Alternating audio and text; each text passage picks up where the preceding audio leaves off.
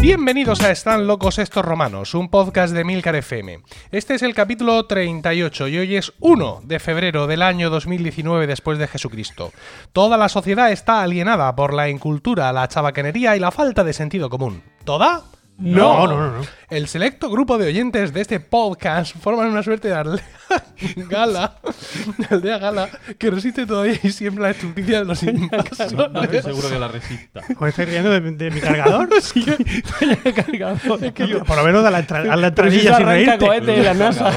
Es que yo ya me he reído de su portátil, que ya lo hemos hecho otra vez, que tiene razón que repetirse. No, pero es que, es que acaba de sacar el cargador. Con eso cargo yo mi coche. Eso arranca cohete en la NASA. Bueno, decía eh, no Sí, sé qué de bla, la, bla, la bla, bla, justicia bla. de los invasores, conociendo con asombro y de pelo noticias y comportamientos ajenos que les hacen exclamar, como aquellos irreductibles galos, una frase llena de ironía y sentido común. Están locos estos romanos. Yo soy Emilcar y estoy acompañado por Diego Jaldón, buenos días. Hola, buenos días. Paco Pérez Cartagena, buenos días. Muy buenos días. Y José Miguel Morales, buenos días. Hola, hola, hola. Bueno, buenos días porque estamos grabando en un horario inusual eh, para nosotros. Estamos eh, en sábado por la mañana disfrutando de la habitual hospitalidad de Paco y de su familia. Eh, que esto, esto es una prueba de fuego porque hasta ahora venimos por la tarde y tal, pero a las 11 de la mañana en una casa, He tal. tenido que acelerar todas mis compras eh, sabatinas para Sí. que esto pudiera eh, llevarse a cabo. Va, y luego la- además la gente que esté aquí, si los críos están con el merecido descanso tras su extenuante eh, semana en sus centros educativos y de pronto está papá con cuatro o tres colgados más hablando fuerte en el salón, por ejemplo. Esto es disruptor. Pues sí. No sé si luego... No, pero no hay problema. Bueno. Una familia unida. Bueno, lo tienes controlado. Estupendo. Así Vamos habrás y- llevado mejor pescado. Al ir más temprano a comprar. ¿eh? Pues hoy no tocaba comprar pescado. He comprado, no me he podido resistir. Porque había un rape, pero No. ya, ahí lo dejo. Pero no has comprado rápido. No he comprado rape. Has pero derrapado.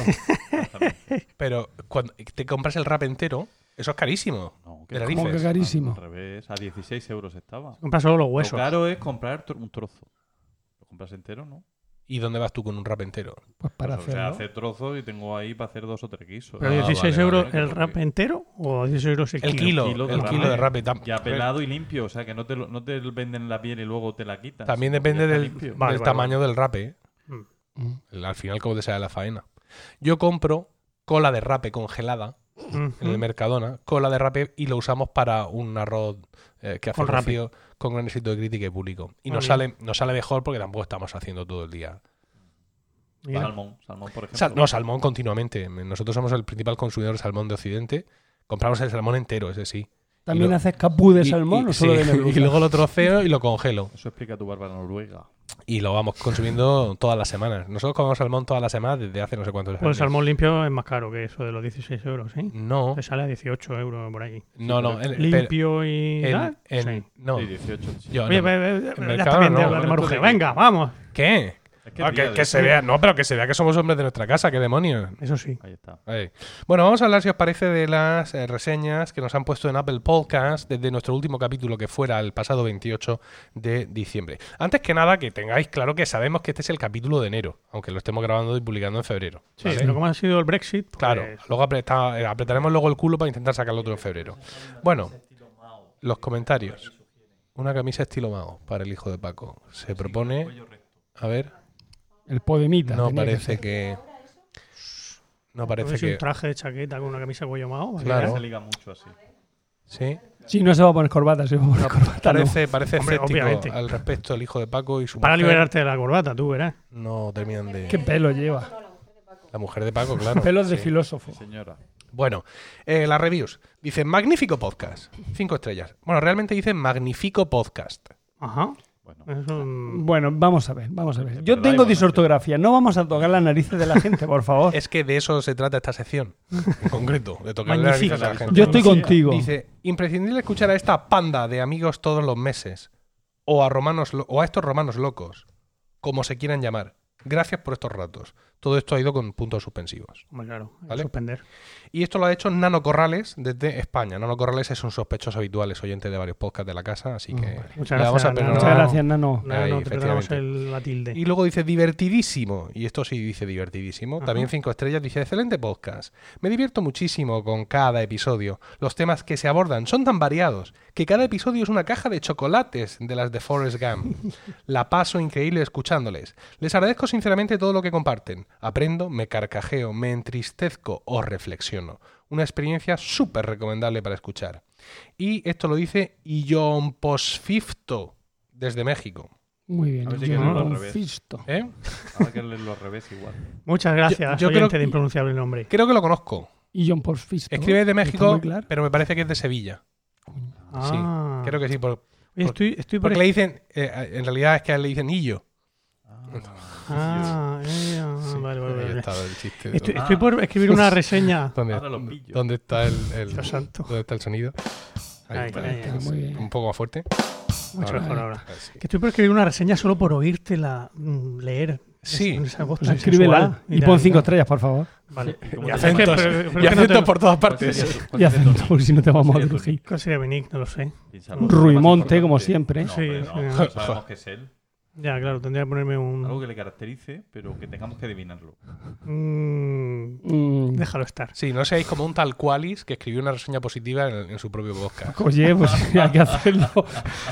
Para animar. Son Pues cosas que hay que, hacer, hay que animar. su música. Bueno, ¿Qué pasa? Para que la gente se anime, ¿Te ¿no? gustaba, no? ¿A, ti te Me gusta a mí me gustaba, ti te a mí me que gusta. haces? Pues ya está. Pues Ya lo dices al claro, mundo, sí. que lo sepa, que Y- lo sepa el mundo. Es que no he escrito en estar loco estos romanos, pues voy a escribir una, hombre. bueno, vamos al lío. Venga. Venga, pues empiezo yo.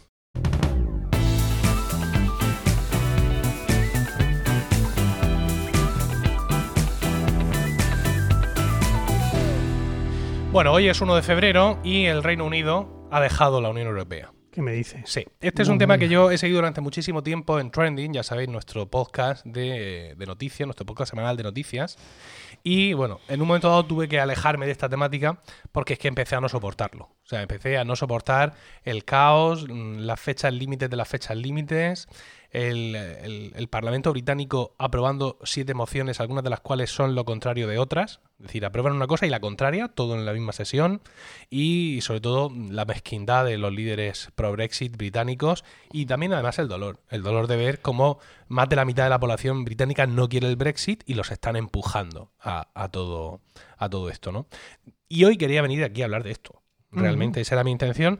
eh, y, y un poco traer la historia de, de cómo en esta época que estamos viviendo, estos populismos nacionalistas de, de derechas han triunfado. Este- esta es mi sensación a correr en estos momentos, ¿no? Más allá de cómo acabe la era Trump y, y todas estas cosas y todos estos ciclos que estamos viendo en varios países, los logros de otros líderes fascistas, etcétera, la sensación que tengo es que ya han ganado, ¿no?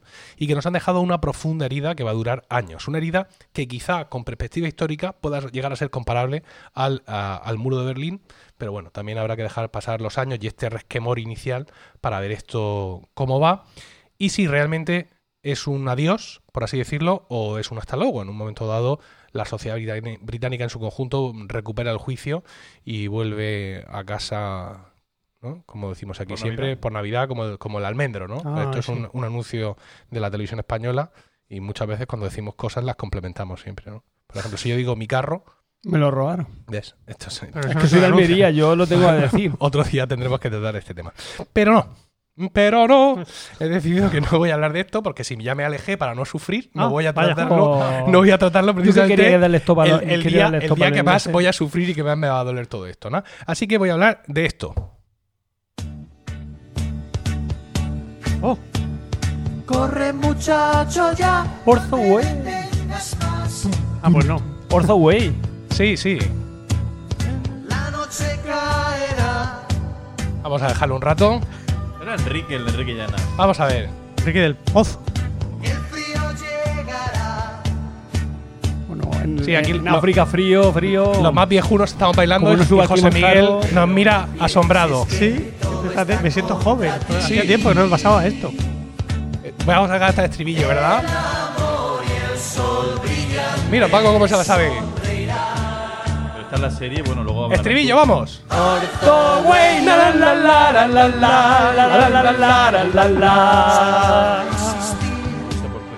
Orzo Way, la la la la la la la la la la la. Bueno, pues sí, Ortho Way, ¿vale? Ortho Way, una serie de televisión italo-alemana La Virgen.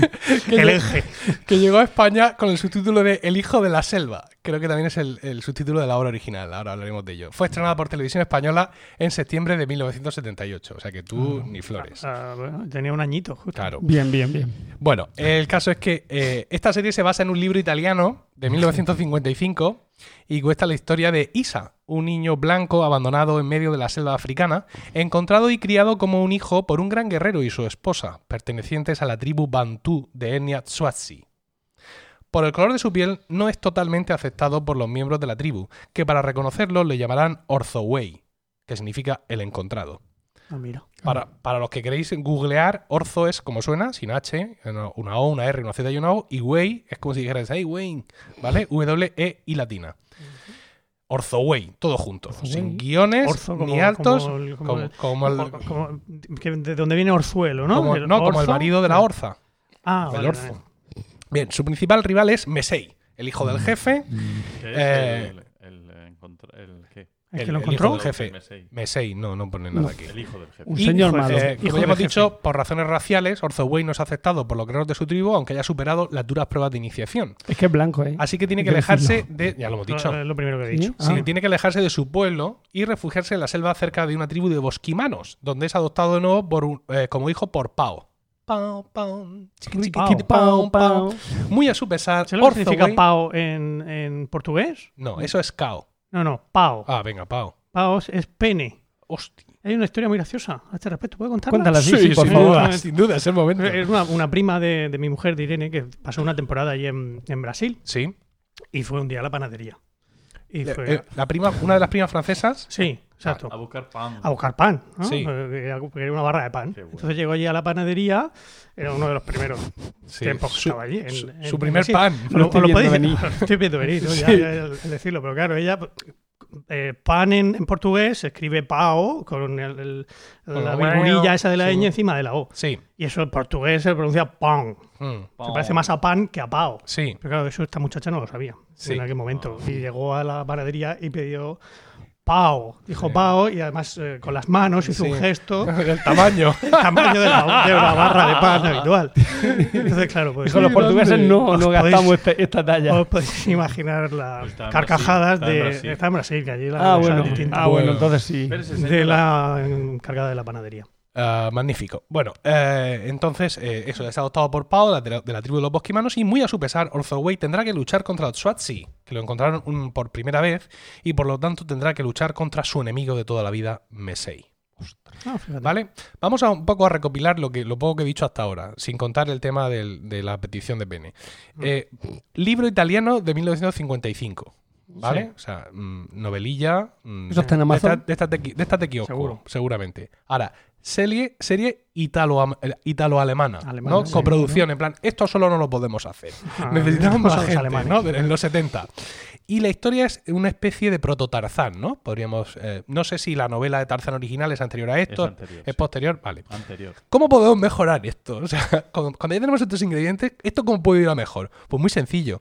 Con una producción baratera y con un protagonista británico de cara lánguida, con un peinado absolutamente imposible y sin ningún tipo de musculatura. Tenía O sea, pedazo. no hay ningún dibujo muscular en este, en este No, no, muchacho. nada, nada. ¿Vale? O sea, lo que es. Pero es, es. No, no, no, no, no, no. es un señor. Esto, Ah, yo pensaba que sardina era en mi dibujo. ¿Qué? No, hombre, no. Esto película, El tío se tira todo el, todo el rato corriendo por la sabana. Sí. Es todo el rato corriendo. corriendo. Ojazos azules, Un profundísimos. Y, y una cara en inglés, pero una cara de alemán que no puede con ella, ¿no? Con un corte de aquí, flequillo caleborroca. Me, me disculpen eh, nuestros oyentes vascos, pero es como lo ten- nos entendemos aquí en el sur. Pero re- motosierra, retirado, retirado. O sea, ya, Ya, a- ya, hacia ya. arriba, donde ya. Con, con lo cual tienes como cuatro dedos de frente de Orthoway. Mm, Y claro, hay que ir en taparrabos y todo esto Con lo cual, pues, ves generosamente su cuerpo y ves que No, este pero era- muchacho no ha hecho flexiones en su vida. Pero era triquini porque llevaba, o sea, se le subió un poco como para arriba. el- Sí. El taparrabos. sí, se le, se subía a, con- a un hombro. con hombreras, recordar. Hay algunos momentos en los que parece un personaje de la vida de Brian, ¿vale? O sea, ya sabéis que ahí como... Hay, hay, hay un escenas que lleva como una túnica roja y es en plan, venga, pues esto se lo han puesto y se lo han atado aquí y si baja un poco la cámara, fijo que le veo los calcetines. Una cosa como, como muy chunga, ¿no? Como, como una suerte de, de- de desfile, to- todo su atrecho de, de- de- de desfile de disfraces baratos de despedida de soltero en Benidorm. Es un más o menos un poco el nivel. El, el actor Peter Marshall, espectacular nombre, 16 años. Cuando rodó, cuando rodó la serie, ¿vale? 17 ya cuando la estrenaron, porque claro, esto luego fue a post-pro, imagínate. Eh, ¿y ¿Cómo es posible que Peter Marshall, con 16 años, acabe protagonizando eh, esta serie? Pues muy sencillo, esta serie, que ahora lo cuento, eh, se rueda en África y para evitar tener más costes, pues la productora decide que necesita un actor blanco, evidentemente, pero uno que esté por allí, ¿vale? Entonces se pueden hacer castings en los colegios, en las escuelas de, de blancos y eh, pues, que se encuentran a este. Venga, Pues tú. este nos va a valer. Tú eres Orthoway from now. El zagal era un zagal, ¿vale? Que estaba allí y se ha venido allí porque el, el padre era ingeniero y pues por la cosa del trabajo, oye, pues que me han destinado en África, pues, pues ya, ya me lo dijo mi madre, diría ella. No, my mother, claro, mother. ingleses. Y entonces por eso estaba allí, ¿no? Y eh, lo eligieron. Este, pues sí da igual. Venga, este, que este, este que es alto, que es así lucido. Bueno, eh, como decía, producción baratera, pero claro, precisamente rodaron en África. Quizá- quizás se le fue toda la pasta en esto. El rodaje fue en Kenia, con auténticos miembros de la tribu Masai y otros figurantes eran actores de teatro de Nairobi. Es decir, que ahí también hubo una selección y tal.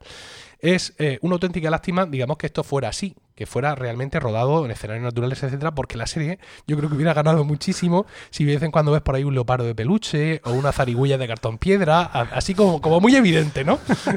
yo pienso que se le hubiera dado un toque inconfundible a la serie, pero no, no, en ese aspecto por ahí No. no. De hecho, había eh, muchas escenas naturales, había como cortes de, de- de documental Así metidos en medio, ¿no? Por ejemplo, tú ves un bicho así como a lo lejos claramente con una cámara de documental y en el siguiente corte ves a Orthoway subido en un árbol. vale, siguiente toma, el mismo bicho corriendo. Claramente la, la- la flora que se ve no tiene nada que ver con donde está Orthoway. Con el árbol de Orzo. ¿Vale? E incluso hay escenas de peleas de Orthoway con animales. ¿Vale? Que es claramente pues un especialista o, o- o alguien del circo al que no le vemos nunca la cara, Que le han puesto la peluca. rodando, abrazado al, al- al animal salvaje, incluso. Yo mm, he visto O una escena con, con un leopardo, sí, pero del, del circo. Y este animal, en vez de mm, comérselo, ¿vale? Lo que hace es mano- mm, soltar manotazos, ¿no? Mover las paticas, ¿vale? Bonito. Como cuando cojo yo a Miguelito y no quiere que lo coja, ¿vale? Pues más o menos igual. Tú ves la lucha y dices, tú, jo, qué fuerte, cómo está luchando contra el leopardo. Pero claro, los leopardos no se defienden manoteando, se defienden de otra forma. Pero bueno, ahí está la cosa y ya os digo que está bien, ¿no? Hay, hay una escena. ¿Con cuántos, ¿Con cuántos leopardos te has peleado tú para, para dar aquí este dato? Sí, no, como- hombre, yo por suponer. Ah, ah, vale, por ya suponer, empezamos con la Que no sea, ¡ay, que me sueltes! Que dice el leopardo, ¿no? Sino que es en plan como que te ataca. Aparte de que, buena suerte intentando ahora hacerte un leopardo. Ya, sí, eso sí. por otro lado. Pero bueno, eh, he visto, mm, en, hay muy pocas escenas de esto, o sea, la serie está perdida por completo. Y en YouTube te puedes encontrar cosas sueltas. Y he visto una escena que yo recordaba distinta. Yo le recordaba a él una herida fuerte después de una lucha leopardil de estas. Eh, bueno, en- eh, como fuere, la herida que le, que- que le veo, que es la que yo recordaba, es de tal profundidad, no se le ha ido tan- tanto la mano a la gente de maquillaje, que si realmente él tuviera esa herida, con hacer lo que hace en la escena, que es echarse así dos palmotadas de agua, la cosa no se soluciona. No digo yo que se cure, pero ese muslo que yo he visto ahí, eso no puede andar con, con esa herida. Lo que pasa es que el de maquillaje se vino súper arriba y dijo, no, esto aquí, mm, realismo, hiperrealismo, ¿no? O sea, una cosa absolutamente espectacular. Eh, claro, ahora contamos esto, o incluso si podéis ver algunas imágenes en YouTube y nos podemos reír, pero para la época, ¿eh? ¿Eh? Cuidado, un poco de perspectiva. Era la forma de, de introducir los documentales de la 2. Era luego en, vuestra- en vuestras tiernas mentes. Quiero decir que esto, esto fue a post-pro, clarísimamente. Aquí hay una cosa tremenda. Bueno, insisto, parece ser que la serie se ha perdido y en su momento constaba de una única temporada que mm, a priori tenía 17 capítulos, aunque se comenta que en España se hizo algo raro y se emitieron solo 13 capítulos de 25 cada uno. Al parecer eliminando escenas y tramas o lo que sea y mm, ni idea de por qué se hacía esto. Digo, parece ser que esto se hizo así, ¿no? También hay que recordar que esto antes no, antes no era como ahora, el tema de las series, ¿no? Eh, es decir, ahora mismo las series son eh, monumentos, etcétera, pero eh, Televisión Española ha maltratado, mm, y todas las cadenas españolas, muchísimo las series en cuanto, sobre todo los procedimentales, ¿no? Series que no cuyo mm, línea de, algún, de capítulo no tiene necesariamente por qué seguir un argumento principal y te ponen un capítulo y luego el anterior y luego el de la siguiente temporada y luego el de hace tres temporadas y, y luego pues, otros rollos, por ejemplo, eh, spoilers, ¿no? Chanquete se muere este domingo. ¿Vale? Sí, O sea, sí. fue la portada del teleprograma del lunes 6 de febrero de 1982, cuando estábamos todos viendo Verano Azul, ¿vale? Y sale en el teleprograma Chanquete se muere este domingo. A tomar por el culo. O sea, el concepto de spoiler, mm, ya tal, ¿no?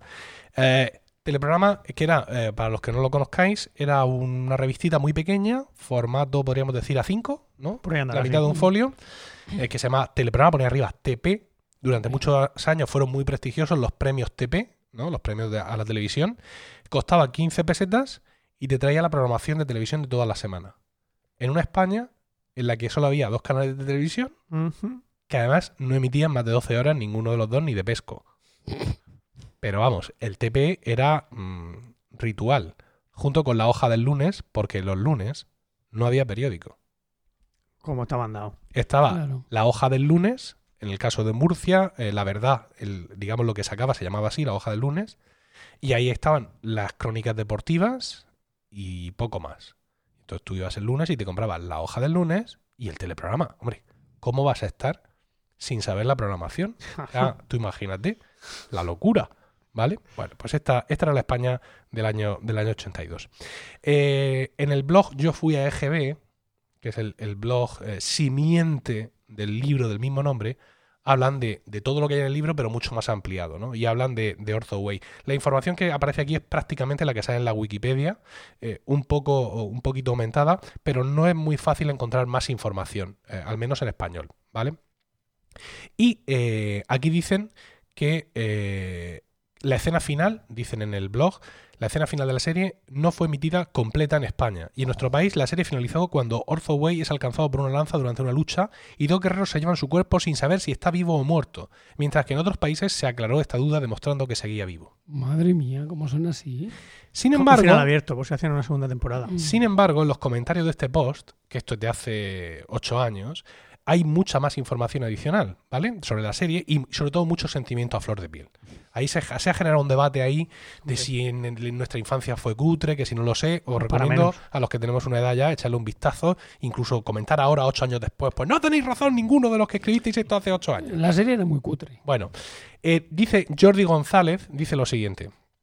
La serie costaba de 13 capítulos y no de 17, como mucha gente cree, ya que confunden los capítulos de la serie con los del libro de Mansi, el libro original, donde son efectivamente 17. Siempre fueron 13 los capítulos de la serie, ya que lo he podido comprobar viendo la versión italiana y alemana. Madre mía. Que se ha perdido, según tú. Mm, a- todo lo que yo he leído es que al menos la, la versión doblada en español se ha perdido, ¿vale? Parece ser que alemanos y, e italianos la conservan mejor. Alemanos. Dice, dice, y no es Orthoway el que es alcanzado por una lanza, sino que es Mesei, su adversario, Ah. ¿vale? Eh, quien, se ensarta, quien se ensarta en el transcurso de una lucha a muerte con Orthoway. Y mientras este es derribado por aquel y está a punto de matarlo después de dejarlo semi-inconsciente al golpear la cabeza contra una roca, es Pau, el, el padre adoptivo. Quien lanzando una flecha mata a Mesei, el cual iba a apuñalar a Isa en el pecho con su daga creyendo muerto encima de Isa. No he entendido nada. Y esa es la confusión, claro, que nos ha quedado desde entonces, ya que dos guerreros se llevan a Mesei ya muerto y Peter mezcla el nombre del personaje con, el, con Orthoway, con, con el actor. Y Peter, aturdido, es ayudado a levantarse por Paul, que es Pau, su padre de los. Claro, aquí el autocorrector, la ensalada mental, todo. Y los dos, junto con Pau, ah, pues no, Paul es otro, escapan del poblado de los Utsi, que no sé quién son, que se encuentran en llamas. Pues los enemigos de los Hutus, claramente. Los- Tutsi, ah, son los Tutsi, es verdad. Dice, así Ah, es como termina mismo. El sí. decimotercer y último episodio de la serie. Pues Ahí ahora está clarísimo. Mucho mejor. ¿Verdad? Ah. Claro, yo entiendo que la gente se confundiera, claro, todos nosotros allí con seis años y al final no, no procesas y dices, no sé Bueno, si está vivo o muerto. Y como no lo puedo ver después, O sea, nunca. ¿sabes? Como no lo puedo ver nunca más me en mi vida, por ejemplo, mi mujer cuenta con amargura que ella, por motivos familiares, se perdió el último capítulo de La Vuelta al Mundo de Willy Fogg. Oh. No de Candy Candy. Claro, entonces, Never Again, claro, hasta Pero ahora. se ha podido ver. Sí, pero ahora, pero tú entonces. Tú entonces con, con nueve El años. trauma, el trauma está ahí. Sí, es correcto. Claro, eso. eso Pero ella tendría vídeo que lo hubiera grabado. Su Pues- padre pues- tenía pues- cuartos, hombre. Lo mismo no tenía vídeo. de instituto. Sí, efectivamente. Bueno, eh, eh, José- Jordi González en su mensaje aclara que tiene una amiga alemana Mm. que, ¿Qué tiene, le ha una, dicho? que tiene una web que se llama petermarshall.de, Bueno, Ostras, donde glosa toda la vida y milagros de Peter Marshall. ¿Cómo acabó ese hombre? filmografía. Mal, porque murió con 29 años. Oh. pero bueno, eh, supongo que narrará ahí su breve eh, carrera circense, demostrando sus habilidades con el arco y flecha en una Claro, gira por los países de la OPEP. trabajo como Orthoway en y dejó los estudios de ingeniería. Sí, bueno, eh, pues todo esto. Eh, una última cosa, mm, hemos empezado en la sección con la melodía de Orson ¿Cómo murió? que hemos... ¿Eh? ¿Cómo murió? Un accidente de coche. Oh. Ah, pensaba que era una pelea con un leopardo. No. O eh, con una zarigüeya. hemos encontrado, hemos empezado con la melodía de Welles, que hemos jaleado aquí los abuelos del lugar y seguramente muchos de vosotros. Y vamos a hablar de la canción original que está compuesta por los hermanos De Angelis, que son autores también de la melodía de Sandokan. Oh, Sandokan, Sandokan, tiene el culo relleno de pan. Como un mazapán. Yo, yo lo tenía relleno de pan. Como Yo es que venía de Barcelona, entonces Claro. éramos de otra cosa. Lleno de pavo. Bueno, pues nada, ya está. El culo lleno de pavo es una dimensión absolutamente distinta en todo. Bravo. Ahí vamos. Ah, Banner y Flappy, Banner y Flappy. Ah, qué bonito. Ese sí lo jugar. nueces maduras. Nueces maduras para cenar. Van a buscar nueces maduras para cenar. Que sí. no sé qué, que es su hogar. Había, No, pero eso bueno. sería después. De encontrar las nueces maduras. Dime que también del bosque de Kayak. No lo sé, pero. Tayak. O Tayak. D'Artagnan. Hombre, ¿En serio? La Ese octava es tiene, bella. ese tiene Sí. una octava. Tito, to, tito, Todo el rato, to, sí. ti, tiroriroriro. Y La Vuelta al Mundo de Willy Fogg. Ah, ¿Qué dices, sí? 80. Qué Cantado por mocedades. Canta por mocedades. Y otras series de las épocas, ¿eh? Pero todo eso son lo- El- los hermanos de Angelis. De Angelis. Pero Sí. eh, ¿esa la, la- hicieron la versión? ¿Qué versión? Hizo- La canción original la componen ellos. ¿La original alemana? La original en italiano. En italiano. Sí, Ah. bueno, la, la canción. Porque luego se fue será- doblando. Se fue doblando. Ya, Sí, es, que, sí. es que tenía mi duda si era simplemente que le cambiaban la letra Sí. o. De eso o también la quiero hablar. De Pues será Gorre Ragazzo ya. Está en, en YouTube, ¿eh? en italiano también. Bueno, la versión en, pa- en español ha, ha comentado eh, Paco así como muy rápidamente que era de, de Enrique Llana. Bueno, más bien de Enrique, ¿De qué? Mm. ¿vale?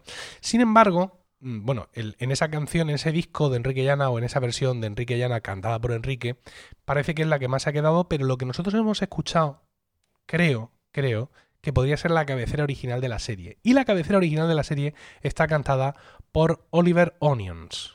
Cebollas. ¿Vale? Entonces, yo la verdad es que no he tenido tiempo de, de intentar comparar versiones. No, no- no me puedo creer que esté hablando de esto.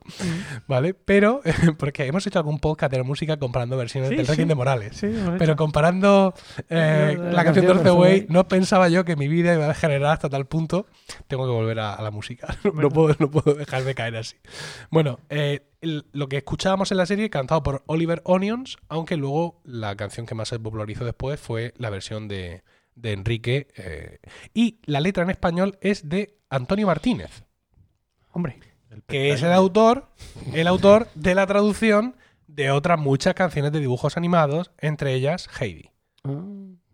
Muchísimo. que en alguna ocasión ¿La, la tradujo del japonés, Antonio Martínez? es que en Qué alguna bárbaro. ocasión cuando éramos más Antonio. jóvenes recuerdo que vino una chica japonesa estábamos en la Sí. colonia universitaria y cuando le cantamos lo- Ah, le, sí. le dijimos la de abuelito dime tú ella dijo ¿qué? Tú, eh. sí Supongo que el, sub- sí. el subtexto se perdió en la traducción. en ¿no? algún momento claro Ya. Bueno, bueno eran tiempos duros y la gente hacía lo que lo que podía lo que hay. bueno mejor esto que lo del Brexit ¿Dónde va a parar? Bueno, ¿no? Pero, pero habrá que hablar un poco del Cuidado. trauma que supuso para muchos niños de aquella época la llegada de Orzoboy. Porque la llegada de Orzoboy f- supuso que se eliminara de manera también completamente radical la serie Mazinger Z. efectivamente. Dios mío Es correcto. que diría Yanis Esto está mencionado en todas las partes donde yo lo he visto, pero he preferido no decirlo. Para que lo dijéramos nosotros. Para Para ver, para ver si realmente, porque claro, yo era más pequeño que vosotros, yo tenía Sí, cuatro sí, sí. años, Yo para ver si realmente esto os cl- se os clavó en el pecho Sí, sí, como sí, la gente sí. que escribió hace ocho años en el blog de Yo fui a EGB. Sí, sí, sí, ese se nos sábado- clavó, Ese sí. sábado por la mañana, Sí. los niños de España se Por sentaron antes por la tarde, por la por la mañana tarde. no, por la tarde era después del tarde, a las tres de la telediario. tarde. Después del A las tres de la telediario. tarde, perdón. Sí. perdón. Tres y media. Se sentaron Venga, venga. a ver el siguiente capítulo de Mazinger. Z. Y te aparece el rubio ese macarra. nos miramos todos, yo tenía cinco años, me, me miré con, con todos mis amigos de cinco años que estaban en sus casas. en Cinco, dice. Y. eh, No, más. cinco, no, tenía ¿Qué va? 72. Estamos hablando del 78, pues 6, pero si era antes de junio tenía 5. Y, y fue, una, fue una cosa.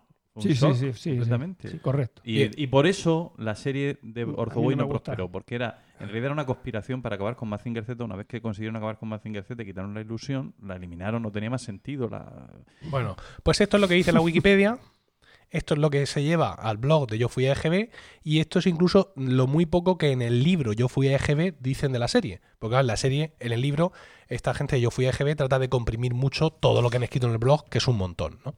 Sin embargo, No es cierto. en los No. comentarios del post, escritos hace, hace ocho años, aparece otro individuo, no sé si Jordi González, que por cierto, al término de ¿Quién es Jordi González? el que escribió todo este rollo de y le mata y le plega la puñalada y no sé qué, no sé cuántas, que ese es el cuarto punto de sus aclaraciones. Dios. Y al final acaba diciendo, espero no haber parecido demasiado listillo. Está muy bien, Jordi. Eh, eh, hay otro pavo que dice que este rollo de- del amor perdido de Mazinger Z, que no fue así, Vaya hombre. que estaba anunciado por televisión española desde hacía dos semanas antes. O sea, bueno, bien. Pero lo que pasa, y que salió Los en niños de prensa, 5 años no. pero- Claro. y literalmente dice que los niños de 5 años y 6 años no leen el periódico. Seguramente en el teleprograma también aparecía en. Sí, pero bueno. Pero no sí. había teleprograma. en No había todavía fecha. en teleprograma. Vale. No hay del programa En esa el fecha. 78 no había teleprograma. ¿No? ¿De cuándo es el teleprograma? Pues más o menos de la fecha que has dicho tú, 82. Del 82 es el, el, el- 81, Ah, es 82 el, antes el había. número Había de... un TPT, había otra, así pequeñita, pero no era teleprograma. El teleprograma era la de la bombilla. eh, En cualquier caso, los niños de 5 o 6 anunciando. años pues No no, están mirando No, eso, ni, ni Ni los padres padre- no van a ni tus decirle. padres te lo "Uh, van a decir. sí, que no, sepas que no, se acaba. Z. No merece la pena que te sientes. No, porque te tienen un rato ahí. Claro, era el ratico, era el ratico que, nos, que dejábamos siesta. tranquilos a nuestros Claro, padres. No pero- había vídeo, DVD, no había nada. Pero eso duró tiempo porque yo recuerdo que en esa misma franja horaria era donde ponían el coche fantástico. Sí. Sí. Y el, el- Eso ya en verano. ¿Cómo se llamaba? Los pitufos. Era, era el, momen- el, mo- el Comando momento, El, G. gran- el gran héroe americano. el momento Comando de G. dibujos, o sea, el momento para los niños. Cuando yo esto se lo cuento a mis hijos, les vuela la cabeza. Claro, eran las tres y media de lo- los fines de semana. Sí, sábado y domingo. Sábado Mira, ya domingo. se me ocurrió un tema para Luego los echamos una película de. Tarzán. Venga, estupendo. Sí. Todo resuelto. O de oeste. vaquero. Mm, o de vaquero. Mm, verdad. Bueno, Qué bueno. ¿vale? Estás especializando tú en temas así, ¿eh? Temas chorros. Eh, Temas- Remembering. eh, sí, en temas retro, en temas... Sí, ¿tú crees? Yo creo No, que pero, no. pero- pero me gusta, me gusta. Ladybug, gusta. mm, Lady no era retro. El botijo. Pero Bueno, no, no sé Lady, se llama. bueno, Ladybug, Ladybug, dejadme tranquilo, por favor, porque me pongo nervioso. Yo, yo ya no la veo. porque no se veis lo que ha pasado en la siguiente no, no, no me lo cuentes porque no, lo no, no, no, Esto es muy sencillo, que cada uno se especializa en la franja más o menos que sentimentalmente. Él está en la de los 70, 80, tú en el siglo XVI. Yo voy a principios del siglo XX hoy. No, hoy va a ser. Bueno, 19, pero tu 20. especialidad es el siglo V antes de Cristo. Sí, sí, también. Pues me ando ahí a caballo. Bueno, ¿seguimos? Venga, Venga, pues vamos con José Miguel. ole.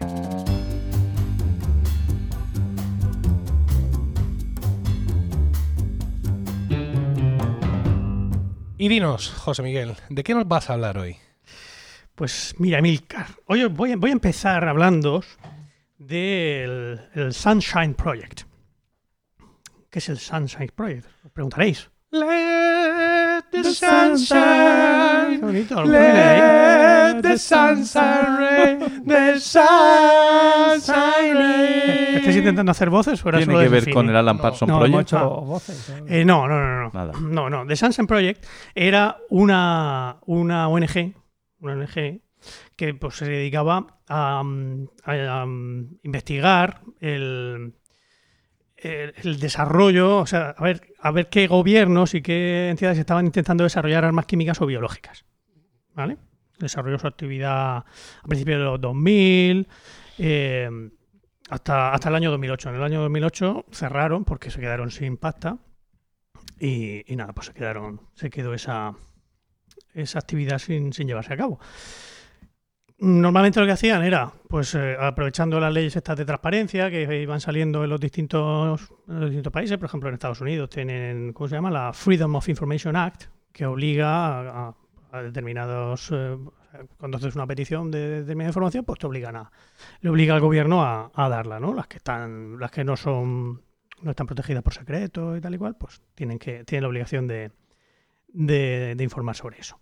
El caso es que en el, en el, en el año 2007, pues se hicieron una petición de estas al gobierno americano y se enteraron de que había un, un laboratorio que se llamaba el, el Wright Laboratory, que de Wright viene por lo de los hermanos Wright, los, del- los de- que, los que inventaron el avión, exactamente. Pues que, bueno, pues este laboratorio era un, un laboratorio de investigación y desarrollo que luego terminó convirtiéndose en- o integrándose en el, en el laboratorio de investigación de las Fuerzas Armadas Americanas. ¿vale? Bueno, pues enteraron que ese, que ese laboratorio había, había pedido en el año 94, había pedido una financiación de 7 millones y medio de dólares para desarrollar una bomba que contuviera, recordad que, que estos eh, investigaban sobre, sobre bombas, o sea, sobre armas biológica. químicas o biológicas, ¿vale? Pues eh, estos señores habían pedido esos 7 millones y medio, una subvención de 7 millones y medio, para desarrollar una bomba que contuviera un eh, potente afrodisíaco, afrodisíaco que pudiera causar comportamientos homosexuales. De manera que se afectara a la disciplina y la moral de las unidades enemigas. A la, dis- a la disciplina puede, a la moral. A la moral, claro. a la- la- La moral judío-cristiana católica. Ah, bueno, sí. sí, pero lo que es la moral, entendida por la moral del ejército, es decir, que estén animados Pero- para la guerra, estarán a tope. Pero, pues, no, lo- lo sé, no lo sé. De hecho, en, el- en aquel, en aquel mismo documento, el laboratorio reconocía, había una sección, en, el, en el- era un documento de tres páginas, y había una sección titulada Nuevos descubrimientos necesarios para, para desarrollar todo esto. ¿no? Y eh, reconocía pues, que no existen ni existen productos químicos de este tipo. Mm, Podéis estar tranquilos ahora, vuestra virilidad está a salvo. Vaya. Porque No, yo estaba no- tranquilo no, principio. existen, no existen este tipo de, de, de productos químicos hasta ahora. Hasta ahora. El Departamento de Defensa, el Ministerio de Defensa americano, no, lo desmintió, dice que desechó la idea inmediatamente. El documento existe, es verdad que eso está mm, probado y nadie lo desmiente, que el, que el Bright Laboratory pidió esa, esa subvención. Claro, al ser algo que no es posible, necesitan como poco 7 millones de dólares. Sí, 7 millones y medio, a ver si, A ver si. a pues, ver lo si con eso conseguimos. Oye, lo que pasa es que, claro, si, si lo descubre, pues tiene muchas aplicaciones, aparte de, Y no parece posible. aparte de como arma Yo pienso que esto es cuestión de dinero. Pide mucho. Estos son emprendedores. Claro. Nada es imposible. Con suficiente pasta. 7 millones y medio también te hago yo. En ¿Qué? fin. Pues un afrodisíaco gay. Sin ningún problema, vamos. Por lo menos te lo vendo. No sé si funcionará. Pero vendértelo. En fin. eh, bueno, pero eso, el Departamento de Defensa dice que ellos desecharon la idea desde el primer momento, que eso no se lo creyeron y tal. Pero los, de la, los del Sunshine Project dicen que, que de eso nada, que esto pasó al siguiente nivel y que incluso se incluyó en un CD-ROM Wow. promocional de armas no letales. Promocional. Sí. Rosa, era rosa. No, porque iba con otras cosas, otro Ah, tipo de armas vale, de las que ahora hablaremos Ah. también. Eh, pero eso, armas no letales, que en el año 2000 se le pasó a la Academia Nacional de Ciencias para ver si aquello tenía algún tipo de, de viabilidad. Ah, fíjate, estamos hablando del año 94 y ya el año 2000, ¿eh? pasaron unos cuantos años ahí de, de tensión a ver si aquello se podía hacer o no. Bueno, pues en ese mismo documento, no, no he con- no- no he encontrado el, el PDF, es una lástima porque debe ser oro puro la- las, tres, las tres páginas, porque había otras bombas eh, de este tipo, de otras bombas biológicas no letales, que, por ejemplo, se les había ocurri- ocurrido a estos señores que una buena idea sería rociar a las tropas enemigas con feromonas de abejas. Ah, Ah, por ejemplo, claro que les faltaba el detalle anterior que había que primero mm, minar el campo de batalla con, Con con abejas. colmenas. Con Claro, colmenas, sí. Pero, claro, pero luego les tiras aquello y, y- Y, se acabó, tu- se todo. muy fácil todo. sí, está todo muy, muy bien pensado. Sí. Y otra, otro tipo de bombas pues, in- intentaban, que intentaban afectar a los sistemas hormonales y digestivos. De manera que Se cagan. Te cagas Por ejemplo. Morcilla No, de Burgos. ellos hablaban más de flatulencias. La, Oh. la bomba de la flatulence bomb. Sí, Dice- esto lo tiene Gru. ¿eh? Sí. Gru el, el- Ah, sí. Sí, sí. Ah, Lo fíjate. tiene resuelto esto. Eh, o, la, o la bomba del, mm, que provocaba mucha sudoración. Heavy Ah, sweating bomb. también todo muy ¿El, incómodo. el mal aliento? ¿No, no había sí, una de sí, mal sí, aliento? sí, había una de litosis, correcto, lo has visto. Sí, No, no, No, si investigas ya, sobre pero esto tú ya también. Estoy empezando a fabular. claro. Pues sí, La- también la- existía la de FF justo detrás, aquí, por la- ver los minutos. y la bomba del Halitosis bomb. La bomba del rencor, que hacía que unos soldados no perdonaran lo que otros compañeros les habían hecho. Pues seguramente se Y, estaba en la y página avan- 4. y avanzaban con los ojos entornados, mirándose así unos a otros. Porque esto, Y se ponían la zancadilla. esto hunde al ejército enemigo, ¿eh? Madre mía. Esto sí, Gila al lado de esto se queda. Total. eh, Pero bueno, la idea de todas estas bombas, eh, la del sudor, la de la flatulencia y la de la litosis, era eh, que, mm, o sea, el plan era que, que el enemigo fuera tan apestoso que no se pudieran esconder, que lo descubrieras. Ah. Madre de Dios. Los, los buenos ¿Y- pudieran y esa pillar a los enemigos escondidos ¿Qué por la peste que echaban. tuvo esa? No, venía todo en la misma. pero Ah, los que 7 era- millones y medio eran para todos. Ah, bueno, Claro. claro. de sí. 7 millones del, del año 94 tenías para esto y para mucho más. Si lo hubieran lástima que no se lo dieran. Qué disparate. Bueno, el caso es que el, pues esto, ya, como digo, salió a la luz en el año 2007. Fue cuando, cuando el Sunshine Project pidió estos datos. Y fue precisamente en ese año en el que el Wright Laboratory, que ya se había integrado en el, en el otro laboratorio de, de las Fuerzas Aéreas Americanas, pero le dieron, fue em, agraciado con el premio Ig Nobel. IG Nobel Prize. ¿eh? Mm. No sé si habéis oído hablar de estos premios alguna vez. Sí, yo sí. Sí, ¿no? Bueno, bien, la, la cosa viene de, de, bueno, evidentemente, una parodia de los premios Nobel y hace el juego de palabras con Ig Nobel, de innoble en inglés, ¿no? Bueno, pues estos premios están organizados por un, por, bueno, por el, una, una revista eh, de estas científicas de humor que se llama los Annals of Improbable Research. O sea, de- Anas, no. An- Annals with ¿Pero de Anales o de? Anales. De anales, Ns, sí. De la, de, ¿no? de la investigación improbable. Que existe esa revista a día de hoy, la podéis, la podéis consultar. Y, y todos los años, pues, entrega el, este premio, los premios Ig Nobel, a, La mayor tontuna. ¿Qué se le ocurre a a investigaciones, pues eso, improbables, a investigaciones pues, curiosas. Hay algunas que son, eh, algunas directamente son pues un- una crítica, ¿no? Ah, por ejemplo, se han- le han dado dos veces el Ig Nobel a, a investigaciones relacionadas con la homeopatía, por ejemplo. Ya sabéis lo que pensamos de la homeopatía en este podcast. O le han dado el, pre- el premio también al, al Departamento de Educación de los estados de Kansas y de Colorado por, por su posición con el tema de la enseñanza del- de la evolución. Sí. También.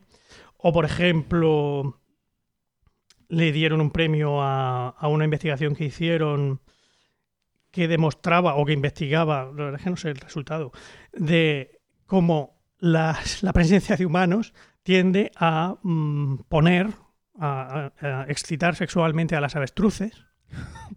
No- Ahora entiendo cuando fuimos allí a, a- ¿cómo se llama el sitio? Que era música con la avestruces y, Payo- y Pablo Peñafiel. ¿Cómo era el sitio donde paramos? Nunca me acuerdo. Yo, yo paro siempre cuando voy hacia Andalucía. Loja, no. no. Es un, Sí, sí, res- sí. un restaurante de carretera donde tenían avestruces. Ajá. Y se pusieron a hacer un baile de cortejo a la avestruces ahí. Sí, Ah, pues fíjate, pues sí, pues, eh, Imitada por, por Pablo Peñafiel. Galo Pues está, sí. está, está demostrado que efectivamente las avestruces se ponen con, con la presencia de humanos. Es que estamos como queremos, ¿eh? O algunos otros también, eh, por ejemplo, que los agujeros negros. eh, El espacio. Sí, Vale. sí, sí, en este caso los agujeros negros del espacio, exactamente. eh, cumplen todos los requisitos, todos los requisitos técnicos para ser la localización, la localización del infierno. Ah, muy bien. Pero también hay otro, otra, otra investigación que lo, que lo demuestra. O una que sí resultaría bastante útil, que tampoco he- lo, he, lo he encontrado el, el documento, pero ya lo buscaré, es el, el que hace una investigación sobre la regla de los 5 segundos.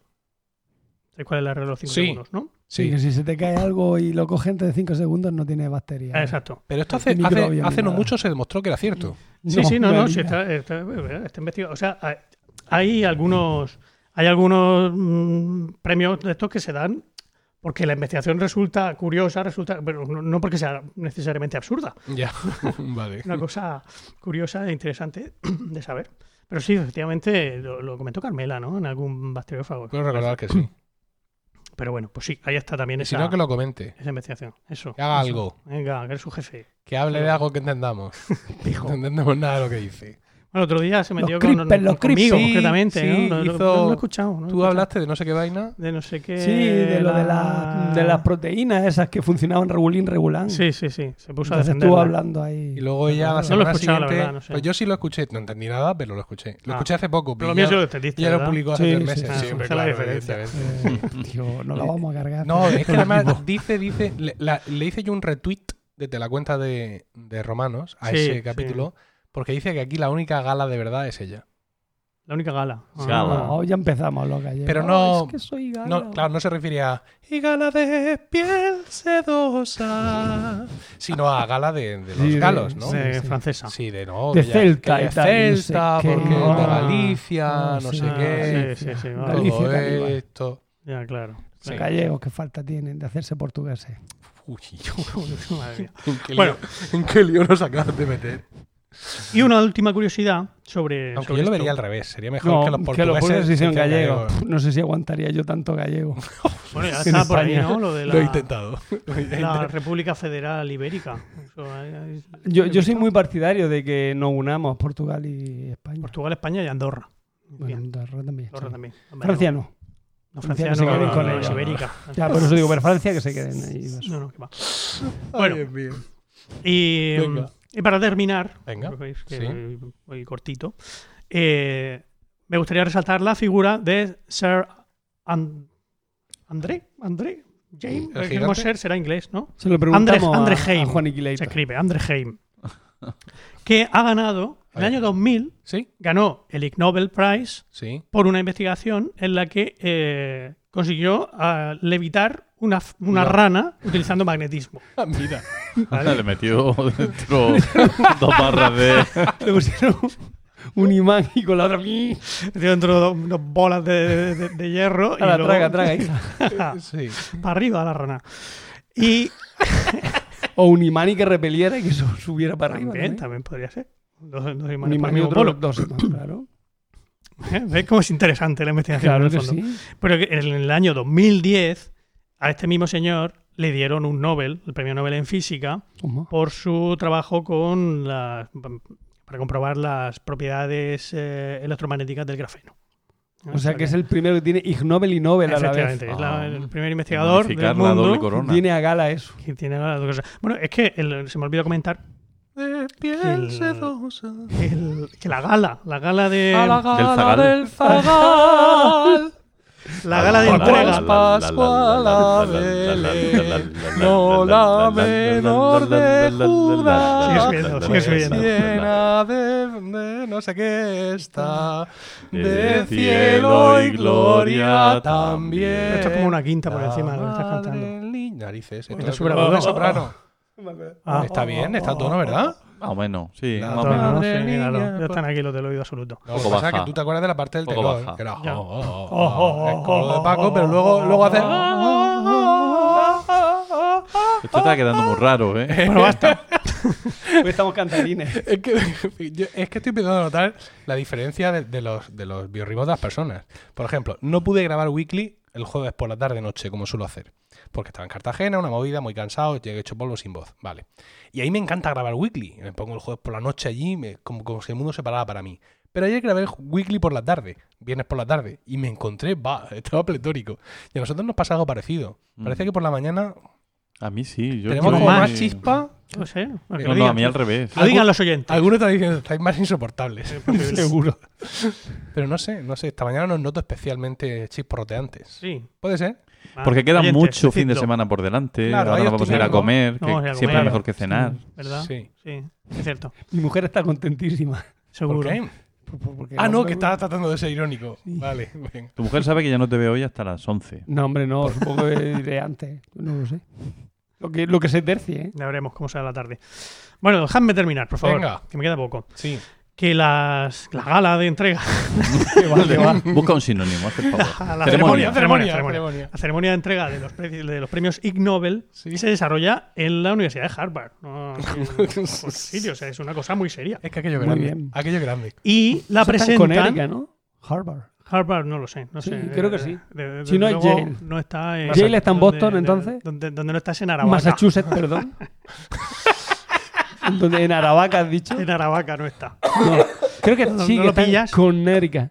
Con No. Aravaca. Yo creo que está en Massachusetts, pero no me haga Sí, mucho está en caso. Massachusetts. está en Sí, Massachusetts. entonces Yale Ah, es la que está en Connecticut. Pues será, será. Bueno, que sí, que lo hacen allí, en, Sí. en la Universidad de Harvard, y, y la presentan, los, los entregan premiados de los Nobel. De los Nobel de verdad. Son los que entregan Mm. los, los premios Ig Nobel. Ah. Y luego los ganadores tienen que ir a dar una conferencia al MIT, al Instituto Tecnológico de Massachusetts, es donde dan la... Con O todas sea, las risas. o sea, que no solo se parten el culo de ti, sino que te esturrean por todas partes. Sí, va, te- se rompen, se, se parten el culo de ti, pero, pero reconociéndote un poco. Eso es lo de la, es lo de la. El, el entusiasmo. Es lo de los cinco minutos, es lo de Sí. André James, este, Sí. que si ahora te damos el Ig Nobel, pero coño, dentro de 10 años lo mismo te dan un Nobel a ti. Y de un esto no vale para Y nos nada. ten- y nos tapan la boca. Ha pasado un montón de rato. Pero en esto, en la, en esto, en la, en la investigación es como en todo. Lo importante es que se hable de ti, aunque Claro, sea mal. Claro. Esto es, es lo más importante del asunto. Sino que no lo resuelva Car- Car- Carmela y Fran, que tienen nuestro podcast Cum Laude dedicado a la carrera científico Cierto. universitaria. Un podcast Cierto. muy interesante. Mm. Que el último capítulo, por cierto, mm, habla. es que no- es una cosa como súper rara. A ver si, si, lo, si lo encuentro aquí. Habla de otra cosa mientras tanto. No, no, no, dice lo nada que lo he encontrado ya. el último capítulo se llama Caronca. Caronca. Con- todo con K. Incluso la segunda es doble K. Eso es lo que hizo en, Caronca. en- en Holanda este hombre. Dice, eh, Fran Molina ha viajado nuevamente a Holanda, pero esta vez lo ha Ah. hecho para participar en un Caronca. Ah, pues entonces no es lo mismo. En este capítulo, Mm. Carmela somete a interrogatorio a Fran para saber más de esta tradición típica de Finlandia, posterior a la defensa de una tesis doctoral.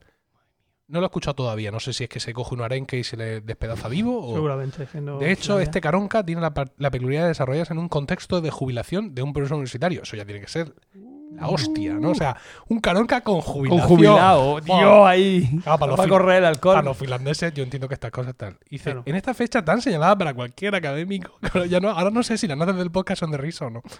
Con toda una vida ¿Las de dedicada a la jubilarse? investigación, es sin duda un momento mágico para compartir con familiares y amigos. Si deseas, Caronca.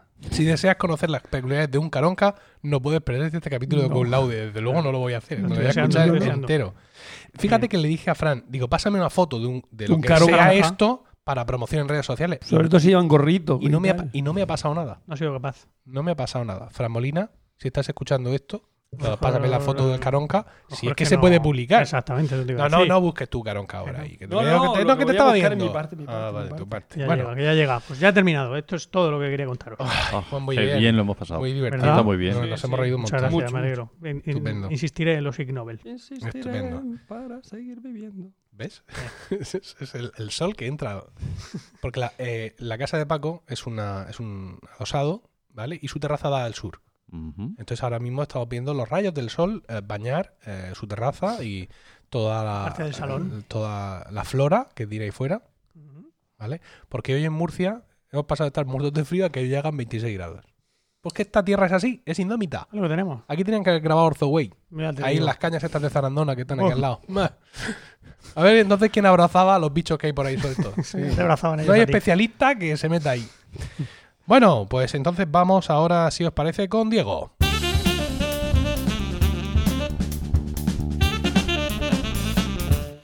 Y dinos, Diego José, ¿de qué nos vas a hablar hoy? Pues voy a hablar de una cosa. Primero voy a hacer una pregunta. Decidme nu- eh, cuántos presidentes españoles conocéis que, que conocéis que han sido asesinados. Presidentes españoles. ¿Presidentes del gobierno o presidentes de la República? gobierno, de gobierno. Yo Bueno, uno. gobierno de la República, un gobierno. No, Bueno, pero no, jefe no, de Estado no. o jefe de gobierno. Que han sido dos. asesinados en el ejercicio de su presidencia. Presidente, ya sea, momento. ya sea monarquía parlamentaria o república. Uno. Uno, yo. Uno. Uno. ¿Uno? Uno. Sí, yo uno. ¿A quién? Carrero Blanco. ¿Y americano? Cierto. ¿Y americano? Americanos. Americanos. Eh, Fíjate, conocéis más americanos que españoles. Por lo mismo no han matado a más. Pues mira, Ah, en menos de un siglo han matado a cinco. ¿A ¿Americanos o españoles? Españoles, españoles. Americanos creo que hay Tensión. varios, cuatro o así. Pero no, no lo sé. Yo solo conozco a Lincoln y a, a, lo- a los Y a Kennedy. siempre, a Kennedy. Lincoln y a Kennedy, sí. Cinco, tío, cinco. Han matado a cinco.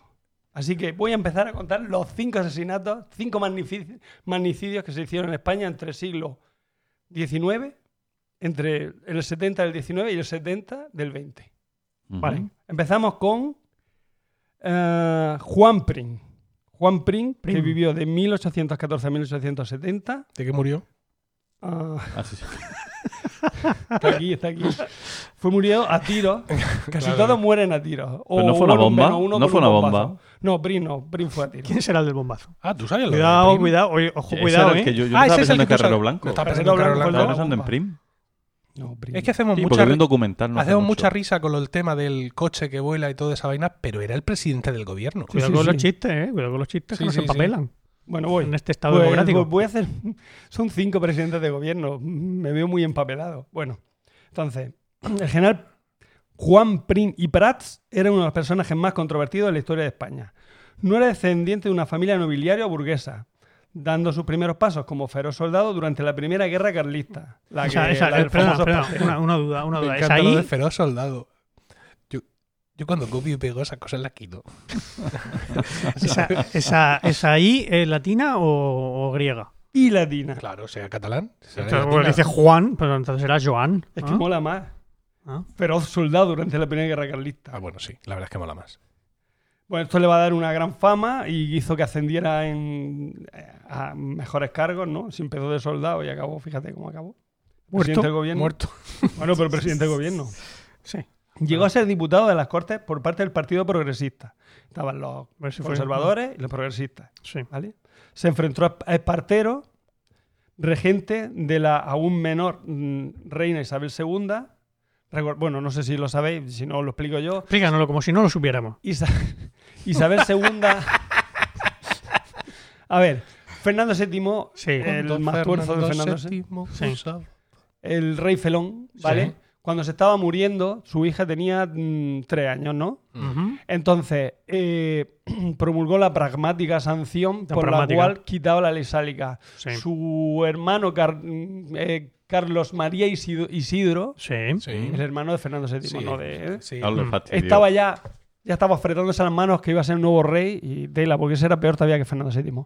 Pero al, promu- al promulgar eso, pues Porque recordemos que la ley sálica impedía que impedía las que mujeres la mujer se pudiera. Efectivamente. Entonces fue reina, pero con tres años no se ve. Entonces, mm, María Cristina, que era la madre de Isabel II, no fue re- regente y posteriormente sí, fue. Espartero el, el- porque bueno hubo una movida y Espartero que era un, un general liberal o sea bastante más digamos más proclive al, al cambio que Eva- que uy Eva Cristina no Eva Cristina es mi compañera del instituto María Cristina La hija de Harry. la hija del Herbie ¿Y Eva efectivamente. Cristina es proclive al cambio o...? no no no no no lleva es de uy, Cuidado. es de es de pulsera de España Ah, vale. bueno no sé si algunos cambios, de todas maneras. Bueno, es- bueno, este hombre se enfrentó a Espartero. Fíjate que Espartero era, era liberal, pero, pero una vez que llegó al gobierno no era tan liberal el hombre, ¿no? Bueno, quiero decir ya que una vez que llegó al gobierno Eso pasa siempre. cambió un poco, ¿vale? Se puso un poco más... digamos, Rancio. Más rancio, sí. Bueno, Piri era conocido por su idea violenta y represiva. Eso está bien, ¿no? Mira. Ideas violentas. Eh, como los apellidos marxistas del... Pero por otro lado, sí. también defendía ultranza el esclavismo. Ah, vale. Por otro lado.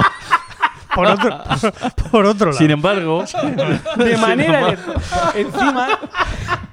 Pero era liberal, ¿eh? Ojo, ojo. Era un liberal Eh, esclavi... eh, un, eh, era- eh, defendía esclavismo el- liberal. el esclavismo En teoría liberal, es el esclavismo Estamos en el liberal. siglo XIX, hay que entenderlo. Sí, sí, sí, Sí, no, sí, no, sí. claro. Bueno, eh, se mostraba, pero de manera electoralista, o sea, por- para conseguir votos, como defensor de Cataluña en Madrid, asegurando en sus discursos defender los derechos económicos catalanes, ¿vale?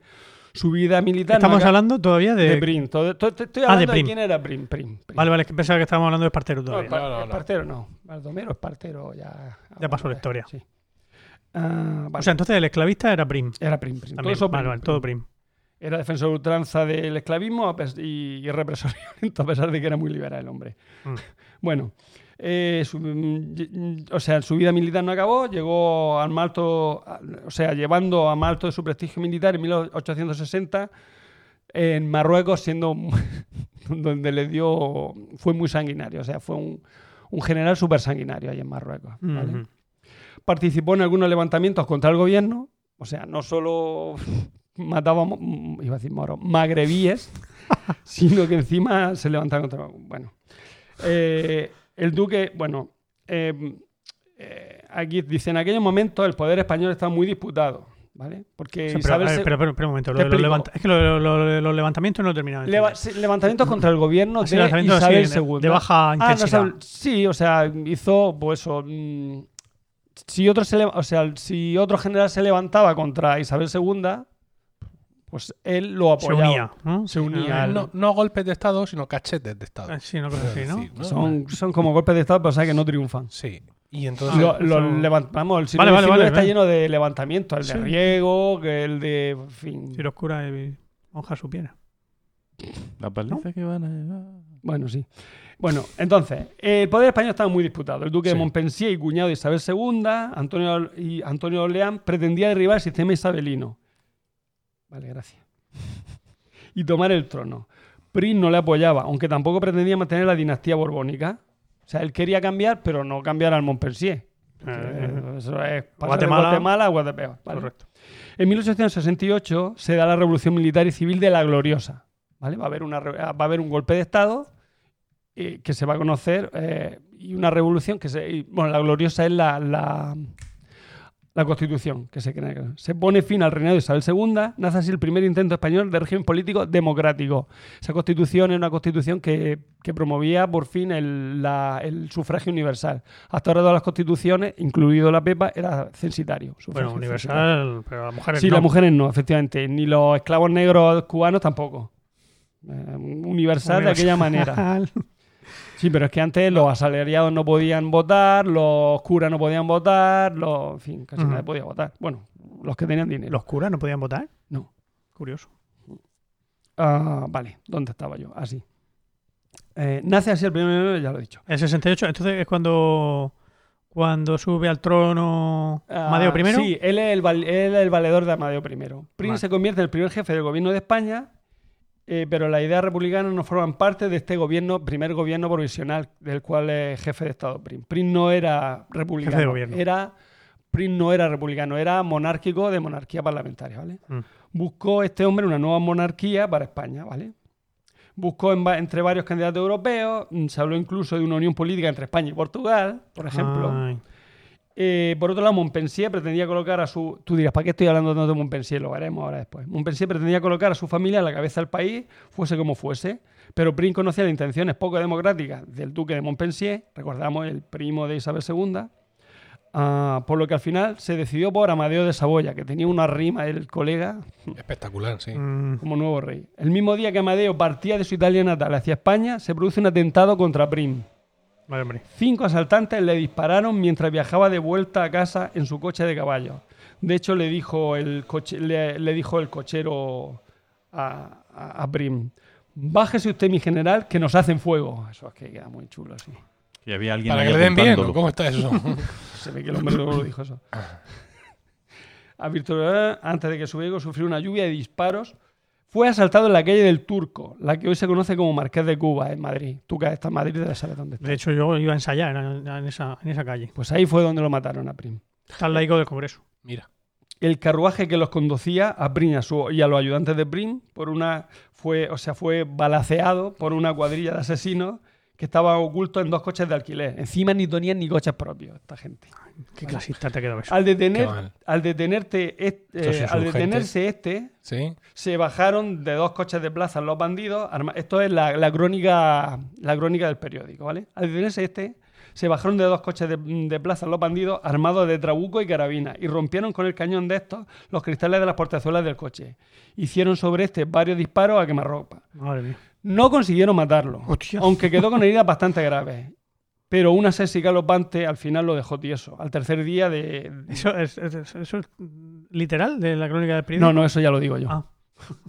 Lo de- Cierra las comillas, cierra las comillas. porque- cierro las comillas al disparo de coma. Hicieron sobre él varios disparos a comarropa. Cierro comillas. Ah. No lo van a conseguir matar, ¿vale? Al final fue lo que lo mató fue una sepsis.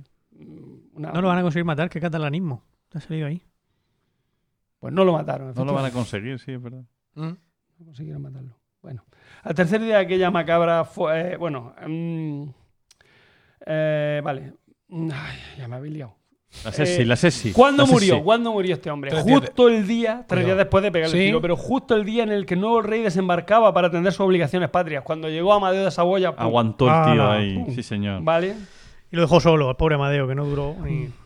Bueno. Por otro lado, la Universidad Camilo José Cela dictaminó tras una investigación en, en el 2012 que Brin no murió por una sepsis galopante, sino que fue estrangulado hasta la asfixia mm, al ver unas marcas que quedan en el cuerpo embalsamado del general. Tras su muerte, España pasó por una corta monarquía de Amadeo y una aún más corta república, siendo restaurada la dinastía borbónica en Alfonso XII. Bueno, pero eso es una investigación de la Universidad Camilo José Cela. ¿A quién se ¿Pueden haberla hecho o no? Efectivamente. ¿A quién se inculpó? ¿Quién contrató a esos asesinos de Prim? Vale. Venga. Eh, ¿A los inmediatamente, primeros o se, a los segundos? inmediata- inmediatamente se culpó al diputado republicano federal y rico Claro. comerciante de vino de Jerez, José Paul y Angulo. Porque esa misma tarde, en las Cortes, Le había dicho, ¡te mato! en un duro debate, efectivamente, había despedido al político catalán diciendo: Mi general, a cada cerdo le llega su San Martín.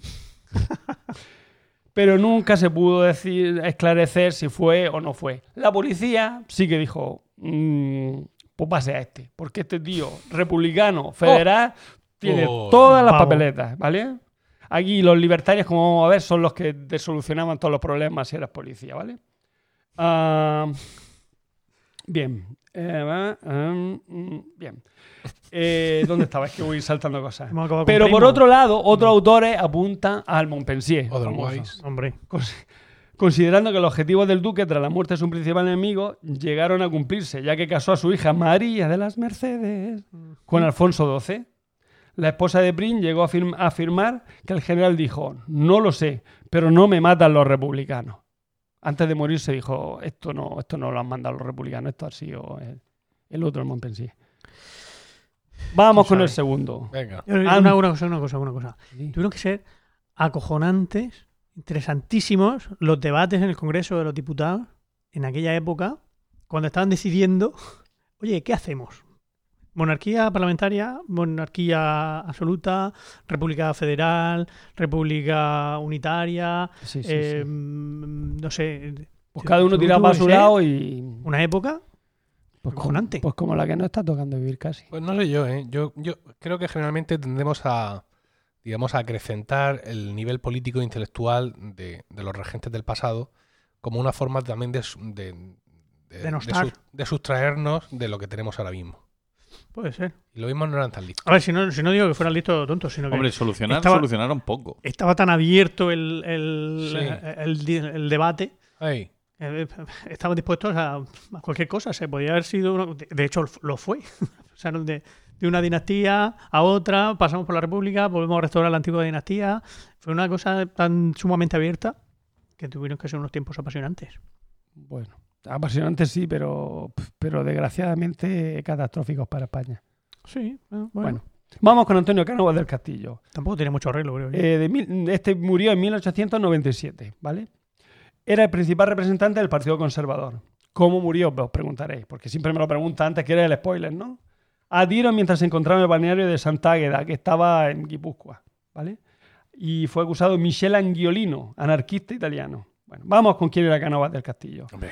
Cánovas del Castillo, aparte de ser un tío que se vestía por los pies y con los mejores trajes, pues el tío, por lo visto, era un figurín. Era famoso en la época porque vestía muy bien, ¿no?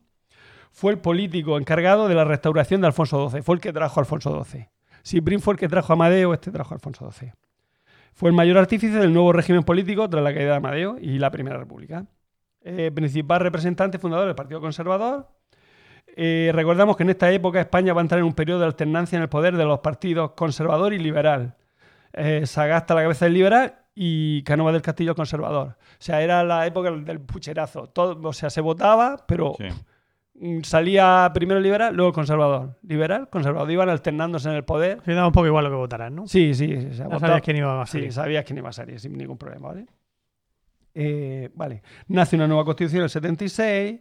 Esta nueva constitución, digamos que era, era digamos, una regresión hacia- de la, de la anterior, de la del 66, de la gloriosa, sino que ya se vuelve otra vez al sufragio. Bueno, ya se, se conserva el sufragio universal, pero vuelve otra vez a, digamos que es, que es uno más de consenso, no es tan, tan innovadora como la anterior, ¿vale?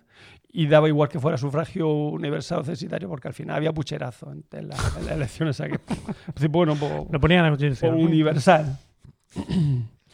Una cosa buena que hizo este hombre, que no hizo Brin, a pesar de ser del Partido Conservador, es que fue el que firmó el fin del esclavismo en 1880 en España, ¿vale? España va a cambiar. Que, que Prince revolvería en su tumba, claro. Dios mío, yo que era esclavista. Bueno. Venga. Eh, España cambiaba con un sistema de libre comercio y capitalismo cada vez más afianzado, pero con una fuerte influencia de los terratenientes y, sin, y, y apenas si había llegado la revolución industrial de España, ¿vale? Los obreros mostraron su descontento mm, y, y cada año estaban mejor organizados y encima los conflictos cubanos con los que se tenía que enfrentar este hombre mm, eh, fueron muy, muy graves en No ayudaba, época, no ayudaba. ¿no? Efectivamente. Barcelona en la última década del siglo XIX tuvo varios atentados terroristas y la represión llegó con violencia. Más de 400 personas fueron encarceladas en el castillo de Montjuic en 1896, siendo sometidas a incontables torturas. Se acusó a los anarquistas eh, de, de todas estas revueltas, siendo en realidad la mayor parte de ellos sindicalistas y socialistas los que la, la estaban liando, ¿vale? Eh, bueno, aquí te habla de las torturas, pero voy a pasar. Hombre, Sí, no, total. uñas hombre, no. arrancadas, pies no, aplastados no, por no, máquinas prensadoras, casco eléctrico. Déjate, déjate, Cascos déjate. eléctricos, uy. Sigue, Eh, bueno, al final la, la opinión pública nacional e internacional reaccionó mm, negativamente a, a esas torturas, Hay que ver. y, Me mm, tomen todo. pero les dio igual, le dio igual a este hombre porque eh, muchos de ellos acabaron condenados a muerte o a cadena perpetua. Eh, bueno, ahora vamos con el acusado como asesino de Cánovas del Castillo. Era eh, un, anarquista italiano, Michel Angolino. Este hombre era tipógrafo y iba mm, huyendo por toda Europa. Como Pablo Iglesias. Ah, sí. Sí, Pero ¿no? Pablo Iglesias no huye. Iba huyendo por toda Europa por los artículos que había publicado. El tío iba publicando artículos anarquistas y lo perseguían todos los países de Europa por, por, por lo cafre que era, ¿no? Total, que el hombre llegó, puso aquí los pies en España, eh, se enteró de, la- de las torturas en Montjuic, en Montjuic y pide financiación a Ramón Emeterio Betances, que era el padre de la patria de Puerto Rico. O sea, era el que quería que Puerto Rico se independizara. Entonces le dice, pues tú que tienes perra, dame, dame que voy aquí a hacer aquí un... Recibe algún dinero para acabar con la regente María Cristina, la otra María Cristina, porque recordamos que, bueno, la primera María Cristina fue regente de Isabel II. Esta María Cristina era regente de Alfonso XII, que también era joven, Ah. él también era pequeño. Eso me ha liado a mí siempre. Que Es que, hay, dos María es que hay Cristina. dos María Cristina regentes, ¿vale? ¿Y cuál es la que me quiere gobernar, Emilio? Pues igual. Pues creo que segunda. ninguna de ellas, pero vamos. ¿Una de ellas nos quiere gobernar? yo creo- Una de bueno, ellas, sí, sí. querer sí, pero que no. Yo creo que va a ser esta la que nos quiere gobernar. Ah. Y tú le sigues, le sigues la corriente. Ya. Bueno, eh, recibe dinero para acabar o bien con María Cristina o con Cánovas del Castillo. Eh, mientras el político estaba, bueno, mientras este Cánovas del Castillo estaba descansando en un banco en el balneario de Santa Águeda, en Guipúzcoa, el italiano eh, se lo cargó, o sea, le pegó un tiro. Le, le descargó un fatídico tiro a placer que le entró por la sien derecha y le salió por la izquierda. A placer. Por efecto del primero, el señor Cánova del Castillo se incorporó. O sea, claro, estaba sentado. Sí, o sea, del primer tiro, es que Es le pegó tres. Ah, vale, vale. Vamos. Es que como has dicho uno. No, le pegó un tiro. Entonces, Ah. por efecto de este primer tiro, como Levantó. estaba sentado, ¡bum! se levantó. Yendo a caer a unos tres metros de distancia. Al incorporarse, el asesino le asestó Vaya. un par de ellos Vaya más. Salto. dando pasicos, ¿no? Vaya salto.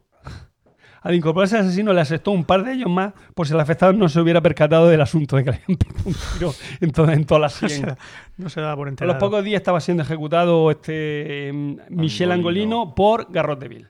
Hay que ver. Hombre, muy castizo. Me, Sí. me parece muy magnífica claro, la elección Sí, de. sí. El método. Y Vamos luego- con el Y tercero. luego lo de la tortura, claro, tú piensas que todos iban a ser condenados a muerte, con lo cual al final solo se los das empezados al verdugo. Y sobre todo si son tantos, Vienen maleados. claro, o vas anticipando o aquello no acaba nunca. Claro. Insisto, yo intentando ponerme un poco en la moral de la época. Es muy Ya. difícil juzgar con nuestros valores. Eso sí que es verdad. O, o muy fácil, ¿no? Decir, ay, la tortura, la pena de muerte. Pero oye, había que estar entonces allí, ¿eh? Eso también es verdad. Con toda aquella gente.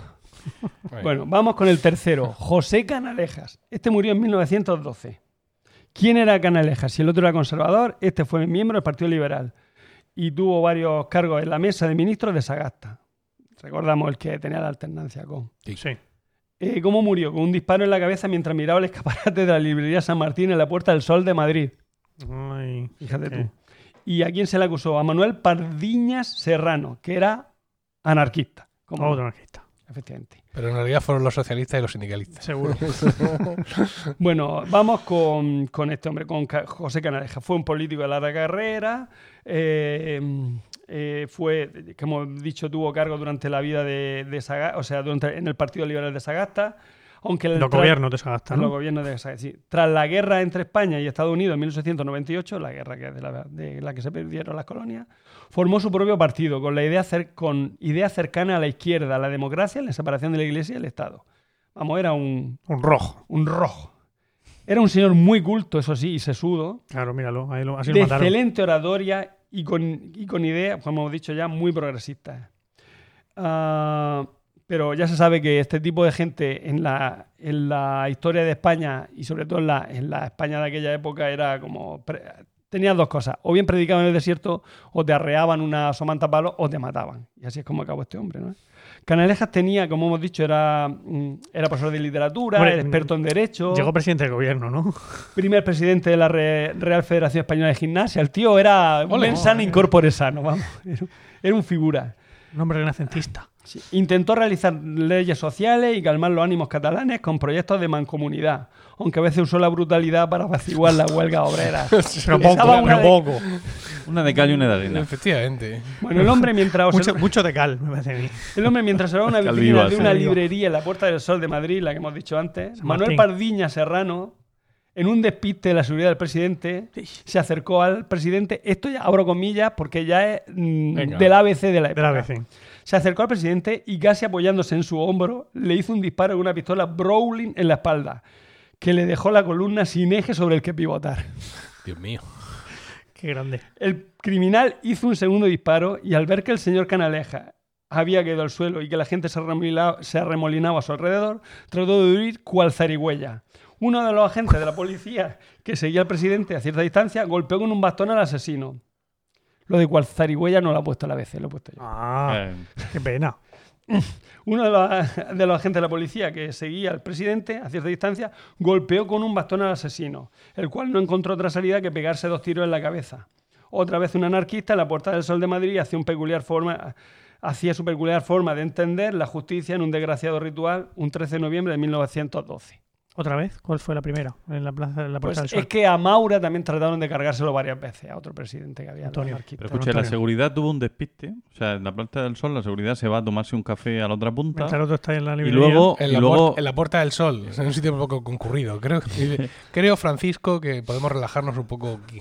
aquí no puede pasar. Aquí no puede pasar ¿Quién va a venir aquí a.? sí. Pero luego, luego van a detener al, al agresor, al asesino, un con un bastón. Con un bastón. O sea, el otro lleva una pistola y este va con un bastón. O sea, la Claro. seguridad es una preparada, cosa- no plenamente. Se- lo querrían cazar vivo para ver quién le había mandado, yo qué sé. Yo Uno, fue a por, bueno. uno fue a por porras y el otro a pedir cita en la Genius Bar del Apple Store. Bueno, eh, sigue diciendo el ABC. eh, a Pardiña le encontraron encima el retrato de una mujer con la inscripción a mi inolvidable Manuel, Manuel Pardiña, claro. Sí. Un billete de 25 pesetas, un trozo del libro Astronomía Popular de Camille. Flamirión y un ejemplar del ABC. Ay. Mira. La pistola nunca se encontró. Eh, el asesino generó. Hombre, no estaba allí. Pues, viendo la seguridad tan buena que llevaba. Hombre, por fin me puedo des- deshacer del bastón. Ya tengo pistola. Lleva el bolso de la señorita de la de, de, de- de esta, de, de Mary Poppins, ¿no? El asesino generó tal polémica que pocos meses después apareció un cortometraje sem- semidocumental sobre el crimen, sobre el crimen que se llama Asesinato y entierro de Don José Canaleja, el que aparece por primera vez a los 26 años el actor Pepe Isbert. Ese que hablaba así. Sí, sí. Ah, El verdugo. sí. El del verdugo, sí, ese. Bien. eh, y Francisco Franco, eh, Francisco Franco, Nuestro, nuestro no- Francisco Franco. No el insigne tonadillero, sino, sino el dictador. sí. Amón D con D. Ah, Bahamonde con Sí. D. Ah. Claro. Utilizando el seudónimo de J- Jacquín Boor, publicó décadas más tarde un libro titulado Masonería, en el que acusaba a los masones de la muerte canaleja. No, Ah, sé, claro. no sé qué tenía Franco contra los, ma- contra los masones. Que no lo dejaron No lo entrar. dejaron entrar seguro. Ah, vale. Seguimos con el cuarto, ya, no- no- ya nos queda el- ya es penúltimo. Eduardo Dato. Este murió en 1921. Este era, si el otro era liberal, este vuelve a ser conservador. Claro, lo que tocaba. Claro, es lo que tocaba. ¿Cómo murió? Montado en su vehículo en la Plaza de la Independencia de Madrid. De un tiro. De muchos tiros, lo vamos a ver ahora. Un montón de A- tiros. Acusado Pedro Mateu, Luis Nicolau y Ramón Canas- Casanellas. Anarquistas. Ca- Anarquistas catalanes, además. Sí, sí. Bueno, pues tenían Hombre, es que el anarquismo catalán, el buen que anarquista no hay que anarquista como el catalán. Sí. Y dice, ¿usted es anarquista? Sí, ¿de dónde? No, yo soy de Badajoz. No. Venga, ya, menos Eso anarquista. Eso es como No Fede, usted tan Fede. Darra, ¿no? Fuese de Albacete que quería ser. ¿no? Qué guitarra. Bueno, era el presidente del gobierno por parte de los conservadores, como has dicho, cuando estalló la Primera Guerra Mundial en 1914.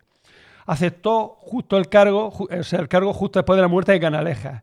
Permitió a la mancomunidad reclamada por los per- permitió la mancomunidad reclamada por los catalanes y la neutralidad en el conflicto bélico internacional. O sea, le dio cierta libertad a los catalanes y no entró, se hizo neutral en, En el la conflicto Primera Guerra bélico- Mundial. en la Primera Guerra Mundial, efectivamente. España en aquella época está metida hasta el cuello en la guerra con África, con pérdidas escandalosas por parte.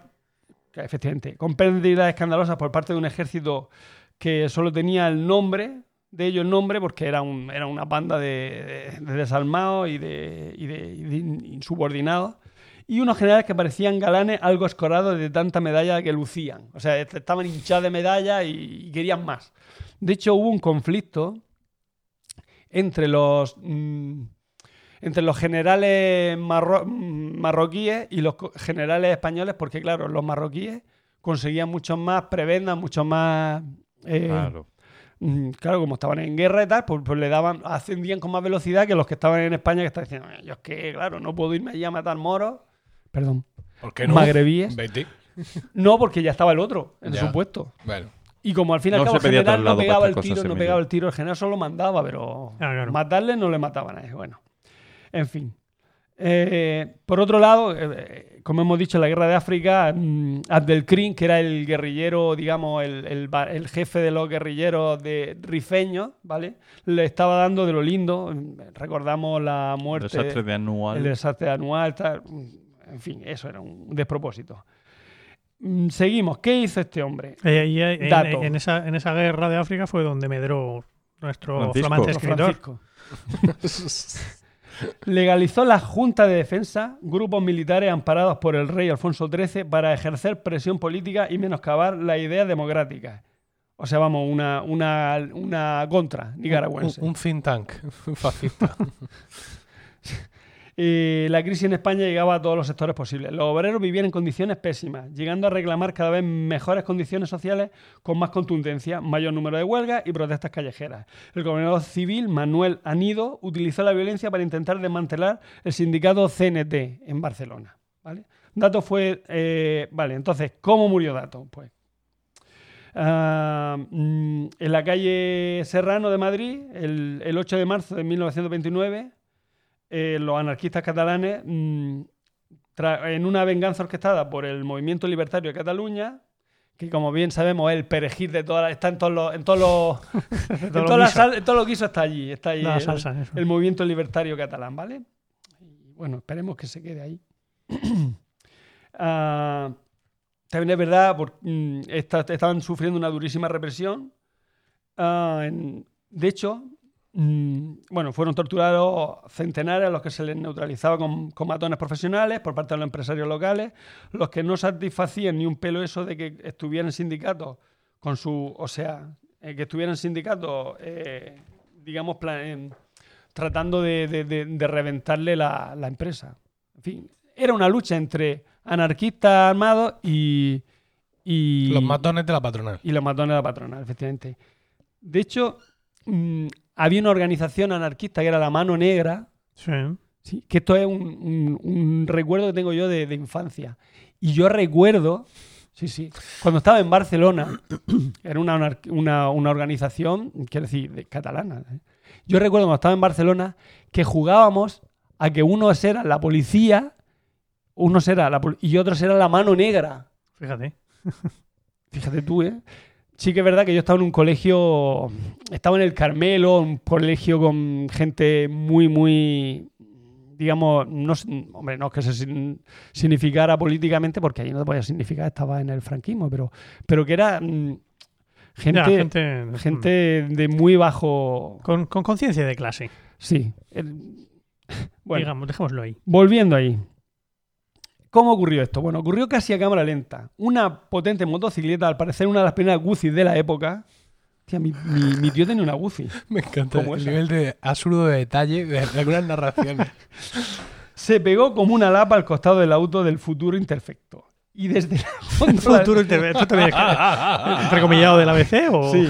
Y desde la góndola del Sidecar le dieron un roción de metal por el costado y por detrás. Lo que ha cambiado el periodismo. Huyendo Ah, la moto a toda pastilla. por Ah, esto, ahora, es, pastilla. ahora es, siendo tan gorda debe ser difícil vestir bien, ¿vale? y antes, el futuro imperfecto recibió... ¿Puedes repetirlo, por favor, para que... Para, para, espe- espera un segundo. Para- para espera un segundo, de- Espera un segundo. A ver, vamos. una primera, una, una motocicleta potente se pegó como una lapa al costado del auto del futuro imperfecto y desde la góndola del Sidecar le dieron un roción de metal por el costado y por detrás. Huyendo la moto a toda pastilla por la calle Serrano, esto de a toda pastilla lo he puesto yo, hacia la puerta de Alcalá, que además tenía la ventaja de ser cuesta abajo. La- ya, ya podemos cerrar las comillas. La versión oficial dijo que quita la música, quita la música, que ya... la versión oficial dijo que en su entonces. Dijo en- eh, que se recogieron 18 castillos. Cas- casquillos, castillos, no, Sí, casquillos. es un buen roción, sí. Rápidamente, un médico republicano que se paseaba por el lugar otro dato, otro dato absurdo. Muy interesante. intentó lo imposible. eh, el, el salvarlo requisando pañuelos, fulares de las mozas y todo lo que estaba a su alcance para ver si le tapaba la herida, ¿no? Pero todo fue inútil. La opinión pública rápidamente estableció vínculos entre la brutal represión ejercida por el gobierno militar de Barcelona Sí. contra los huelguistas. Dijeron, "Mm, aquí hay colillas, eh, estos que aquí han fumado, ¿no? Los asesinos, los asesinos aseguraron que con la muerte de Dato pretendían un cambio de actitud del poder sobre la población civil. Pero claro, ¿qué ocurrió? Pues justo lo contrario. Los miembros de la CNT fueron perseguidos y represaliados hasta que... Ad hasta- ad infinitum. Y ya el último, el que todos conocéis, Luis Carrero Blanco. Ya, pero no, no, no digan nada de este que nos ponemos en un lío, ¿eh? No, no, no. Como bueno. dice, como dice José Miguel, en nuestra consolidada democracia, hablar de según qué Gran temas. presidente y mejor persona. Pues Ahí, yo- ahí. Hay Hombre. una serie, hay una serie en, en HBO eh, del asesinato de Carrero Blanco. Eh, no es una serie nueva, es seguramente pues, eh, un producto español, evidentemente, con actores españoles de sobra conocidos, ah, pues algo que se haría eh, en su momento a modo de, pues no sé, de estas cosas de dos capítulos y cosas así, y está súper chulo. También súper detallista en cómo muestra las costumbres diarias de este hombre, de cómo el comando de ETA, cómo digamos cómo, cómo crean la historia, cómo es un, digamos que parece que es un trabajo ajeno a la dirección porque no terminan de fiarse, es decir, que está está súper bien y con actores muy buenos y con, y con y con un gran nivel de producción y os lo recomiendo vivamente más allá de que el relato que a continuación eh, va a glosar Diego José deje satisfechas o no vuestras ansias de conocimiento sobre la muerte de Carrero Blanco. Bueno, todos sabéis quién es, Bueno. Car- todos sabéis quién es Carrero Blanco, ¿no? Sí. Fue el jefe del gobierno franquista en la última, en el último periodo de la cuando Sí. Franco ya estaba un poco tenía el Parkinson a tope, ¿vale? Bueno, eh, no voy a decir ni quién lo quién, quién fue, o sea, quién lo mató ni nada, pues todos sabéis que, que es tal, tal cual, no sé qué, pero, pero vamos a verlo.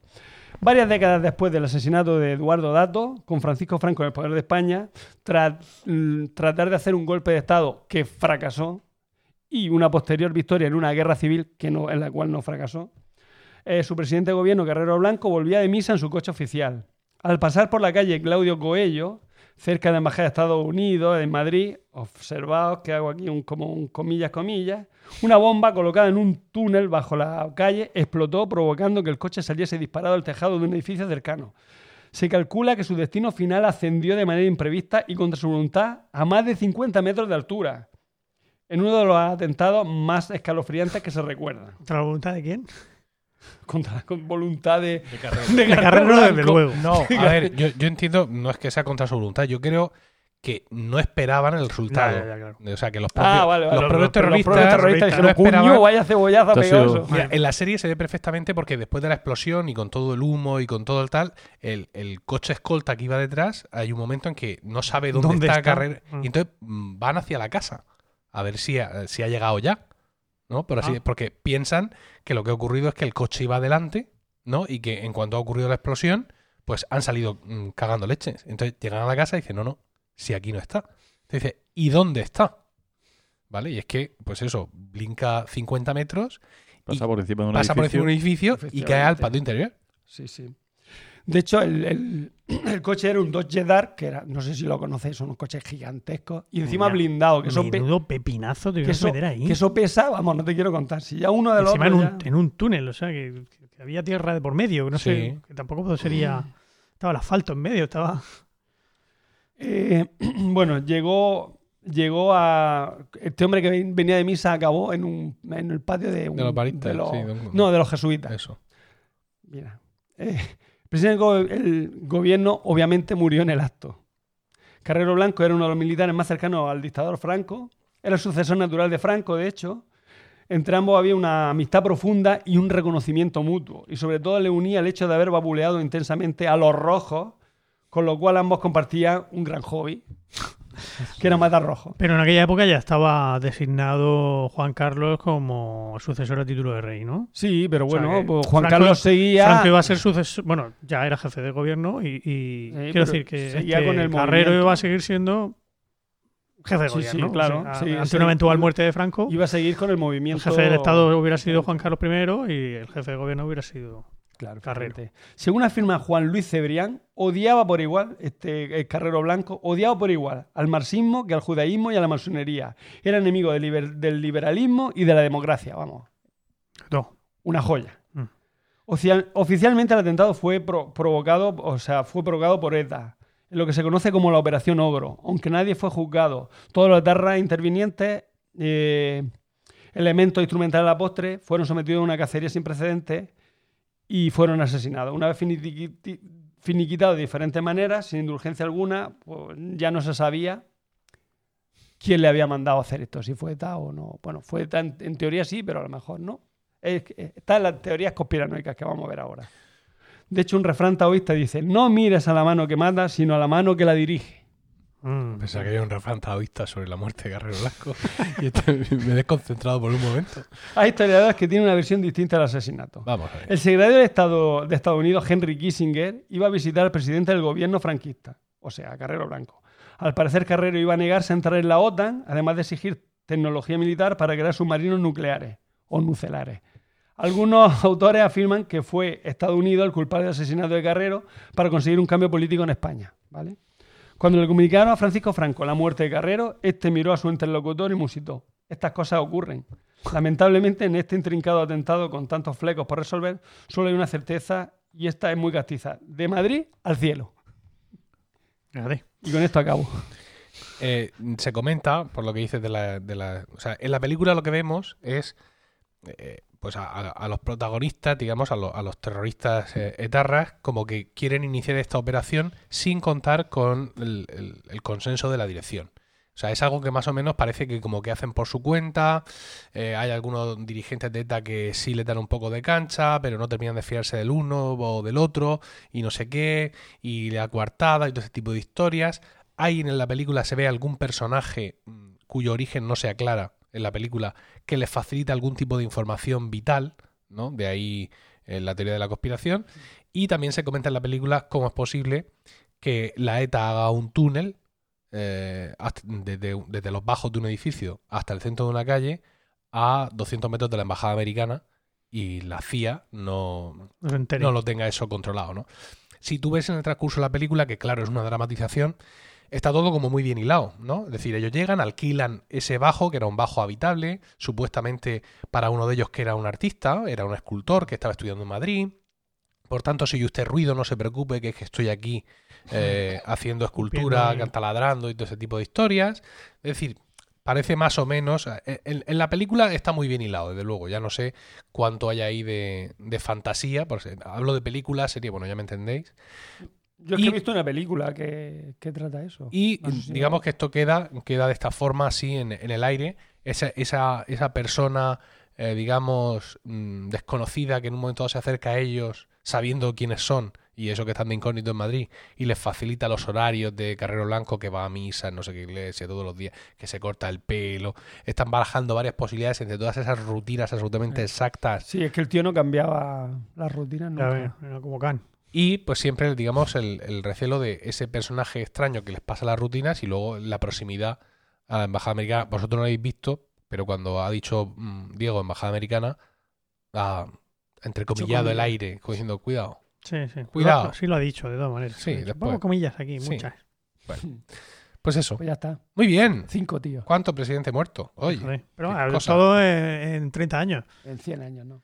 Del pero- 70 al pero 70. cuatro, eh, desde el Prim, sí, uno tras de otro. eh, Cánovas, Canalejas, cómo les quedaba- y Dato. no sé cómo les quedaba ganas Franco de- descansaron. Como- No sé cómo les quedaba ganas de disputar el cargo. Ya ves, cosa- te digo. Seguimos. A lo mejor por eso era lo de la alternancia. No, Sí, sí. toca al muerto a ti. Efectivamente. Te toca el muerto a ti. Exactamente. Ah, ¿Seguimos? Venga. Venga.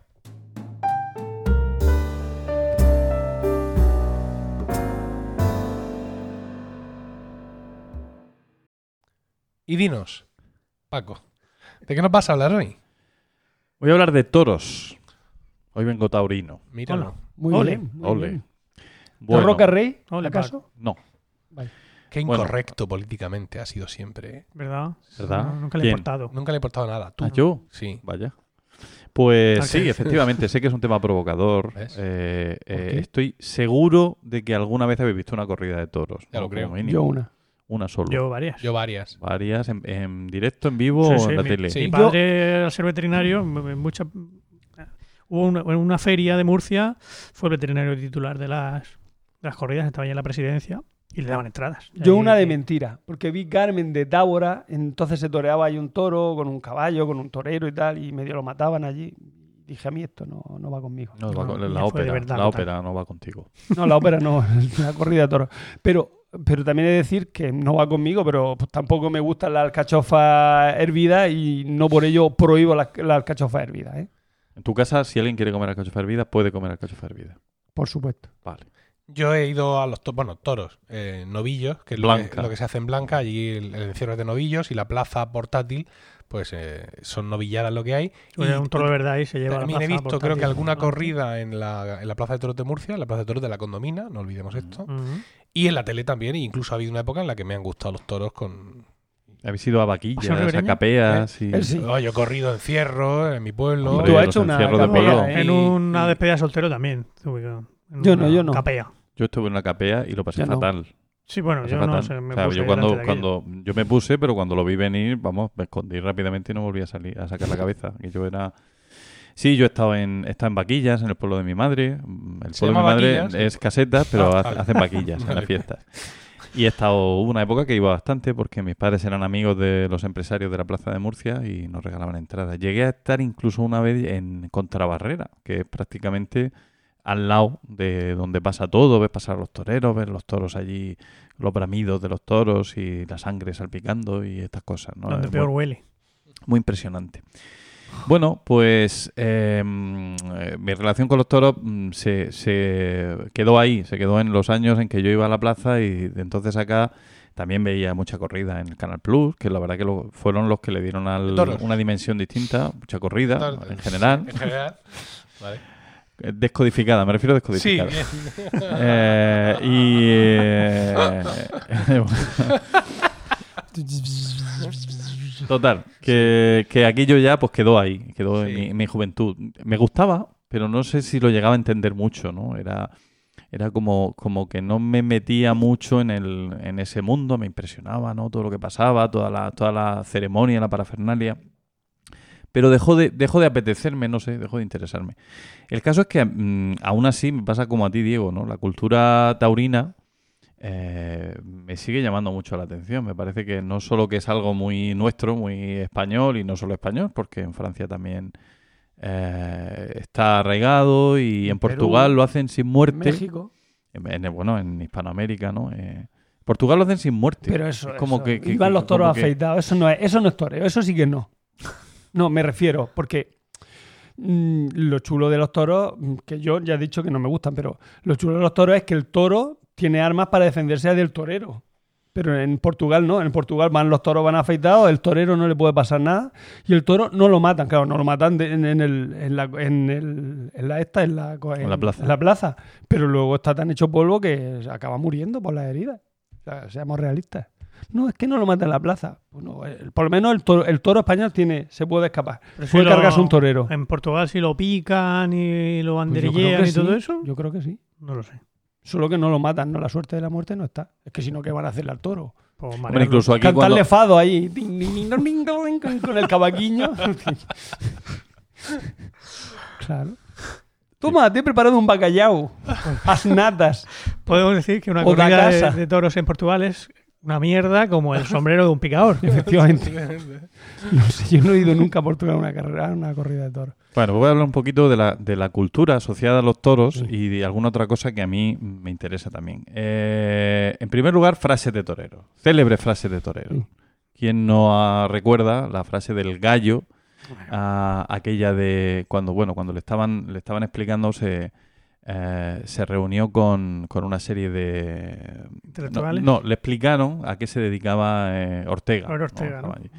Y entonces dijo, después de explicárselo, le preguntaron, bueno, ¿qué te parece no, el, el trabajo de este hombre? Y, dijo aquello de, hay gente pato, ¿no? Hay gente pato, que es una frase muy socorrida. O la de, la de mm, el espartero, ¿no? Cuando que es, que es un torero, que de, de hecho, tú has hablado de espartero, el, el Baldomero. general, general. sí. Baldomero. pero este torero, que es de finales del, del siglo XIX, eh, tenía fama, era un torero sevillano y, y tenía una fama de, de bravura, de valentía, ¿no? Era una cosa que, la gente la arrastraba porque se, se, se exponía continuamente. De hecho, murió, murió en la plaza. Y, eh, y, y cuando alguien siendo eh, cuando estaba él empezando de novillero y un banderillero se acercó a hablarle y a explicarle mira chiquillo este oficio que has elegido muy peligroso los toros tal y él dijo aquello de más cornada el hambre ¿no? hay muchas frases hay listas interminables de frases ingeniosas y a veces profundas de, de toreros y de ahí hasta nuestros días en los que Jesulín de Ubrique pronunció Jesulain.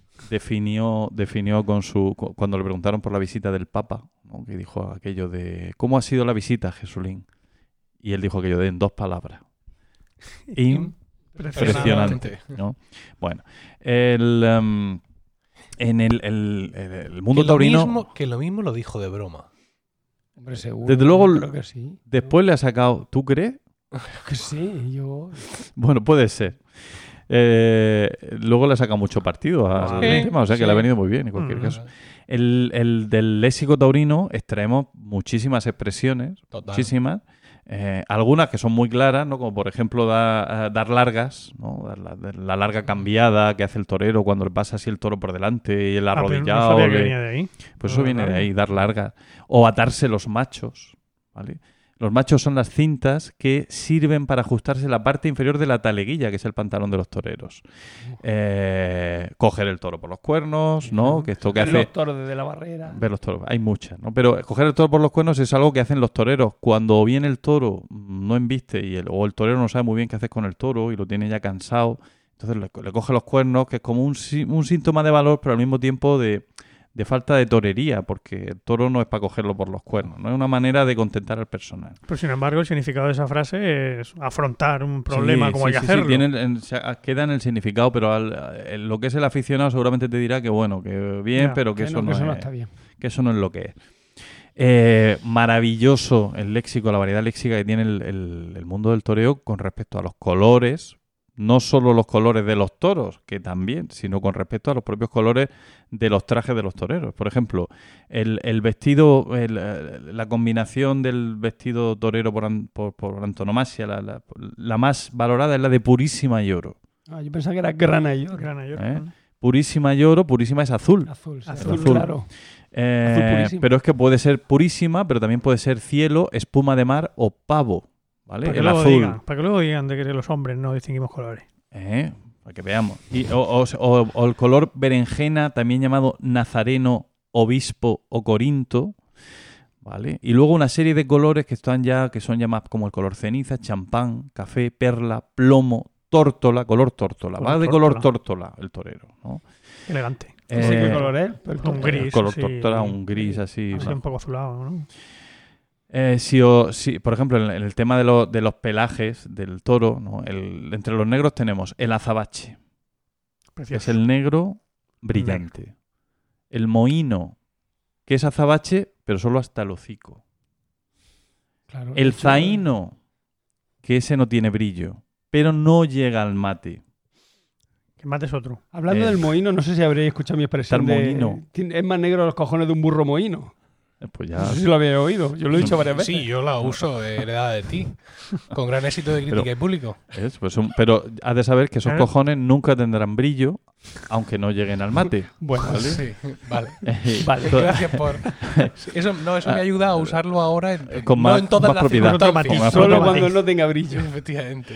Bien, y, eh, o muy interesante los tipos de blanco. Tenemos el ensabanado, Bien. que es todo blanco. El albaío, que es bla- Albaío. albaío, que es blanco amarillento. El perlino, que no es blanco amarillento, sino amarillo tenue. O el fajizo, que es francamente amarillo. Francamente amarillo. ¿Hay toros francamente amarillos? Francamente amarillo, ¿vale? Caramba. Eh, y por último ya el jabonero, que es ensabanado sucio tirando amarillo. Ya, o sea, Quiero que El blanco roto, vamos. que, sé que, que- que- que te dan ganas de lavarlo. Blanco roto, que sea. Eso mismo. Bien, esto es maravilloso. Eh, a mí eh, lo que me puede interesar más del mundo taurino pues es lo que tiene que ver con el, con el arte, con, con- con toda la mística del toro, porque claro, Te, te has dejado fuera las dos expresiones que yo más uso. a ver, No hay quinto malo ajá. y hasta el rabo todo es toro.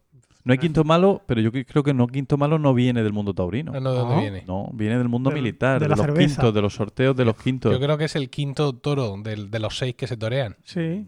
Yo, creo- Yo yo creo que no, creo que porque era, que- no hay quinto, eh, los quintos eran los sorteos sí. de los soldados, Sí, sí, ya, sí, ya. creo que venía de ahí. Yo pienso que no. Yo Pues pienso mira, que tengo- no, que tengo por aquí la la- página. La misma probabilidad hay de que haya un, un- un- un recluta malo que un toro que vaya en quinto lugar que sea malo. O Sí, pero ¿por qué el quinto y no cualquier otro? No, no es lo mismo. Pues igual que en segundas partes nunca fueron buenas. Pues el quinto, pues no. Y hasta el rabo todo es toro. Eso, No es maravilloso. Cualquier, Realmente cualquier refrán que introduzca la palabra rabo como fuere, ¿Verdad? o sea, le da de pronto una dimensión distinta. Sí, ¿no? sí, es como un despertar. ¡Uy! Han dicho rabo.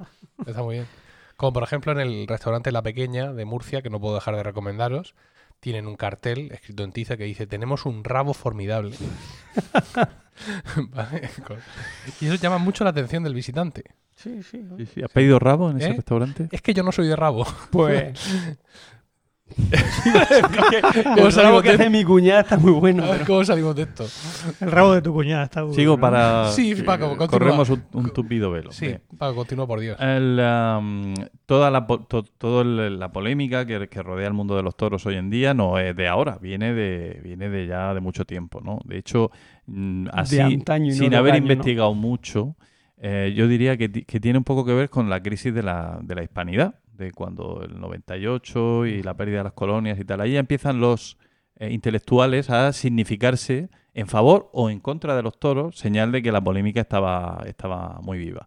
Por ejemplo, Valle Inclán, que era un señor, como sabéis, bastante extremo, bastante radical, muy, muy, muy anarquista, eh, decía, Pero sin matar. Anarquista, pero sin matar. Que presidente. sepamos, que sepamos. A lo mejor bueno, sabes que perdió el brazo, lo perdió en una pelea, por ejemplo. O sea, más radical que otra cosa, ¿no? Este partido radical italiano que había hace unos años que... Dice, si nuestro teatro tuviese el temblor de las fiestas de toros sería magnífico. Si hubiese sabido transportar esa violencia estética sería un teatro heroico como la Ilíada. Toma ya, ¿eh? ahí, Valle Inclán. Eh, una corrida de toros es algo muy hermoso. A Machado, por ejemplo, se le conoce su poca afición a los toros. Nos dice algunas cosas que son, que son interesantes. Dice, con el toro no se juega, puesto que se le mata sin utilidad aparente, como si dijéramos de un modo religioso, en holocausto a un dios desconocido. Por eso, en las corridas de toros que a mi juicio no divierten a nadie, interesan y apasionan a muchos. La afición taurina es en el fondo pasión taurina. Mejor diré fervor taurino, porque la pasión propiamente es la del toro. Qué bueno. Eh, Eh, también Ortega se pronunció mucho sobre el tema y, eh, y luego está pues, la parte más literaria, ¿no? Grandes poetas como García Lorca, como Miguel Hernández, que le dedicaron fragmentos inolvidables al mundo del toro. De García Lorca, pues conocemos todos la, el llanto por Ignacio Sánchez Mejías, eh, este torero amigo suyo que falleció, que falleció en la plaza. Y bueno, pues de ahí me gustaría leeros eh, el- la, la elegía entera o el llanto entero es, es precioso, pero me gustaría leer, vas a, me vas a poner, ¿no? Venga, musiquilla. Venga, pues cuando tú digas, ya estoy listo. No te conoce el toro ni la higuera, esto al, al pobre Ignacio ya muerto, ni caballos ni hormigas de tu casa. No te conoce el niño ni la tarde, porque te has muerto para siempre. No te conoce el lomo de la piedra, ni el raso negro donde te destrozas. No te conoce tu recuerdo mudo, porque te has muerto para siempre. El otoño vendrá con caracolas, uva de niebla y monjes agrupados, pero nadie querrá mirar tus ojos, porque te has muerto para siempre. Porque te has muerto para siempre, como todos los muertos de la tierra, como todos los muertos que se olvidan en un montón de perros apagados. No te conoce nadie, no, pero yo te canto. Yo canto para luego tu perfil y tu gracia, la madurez insigne de tu conocimiento, tu apetencia de muerte y el gusto de tu boca, la tristeza que tuvo tu valiente alegría. Tardará mucho tiempo en nacer, si es que nace, un andaluz tan claro, tan rico de aventura. Yo canto su elegancia con palabras que gimen y recuerdo una brisa triste por los olivos.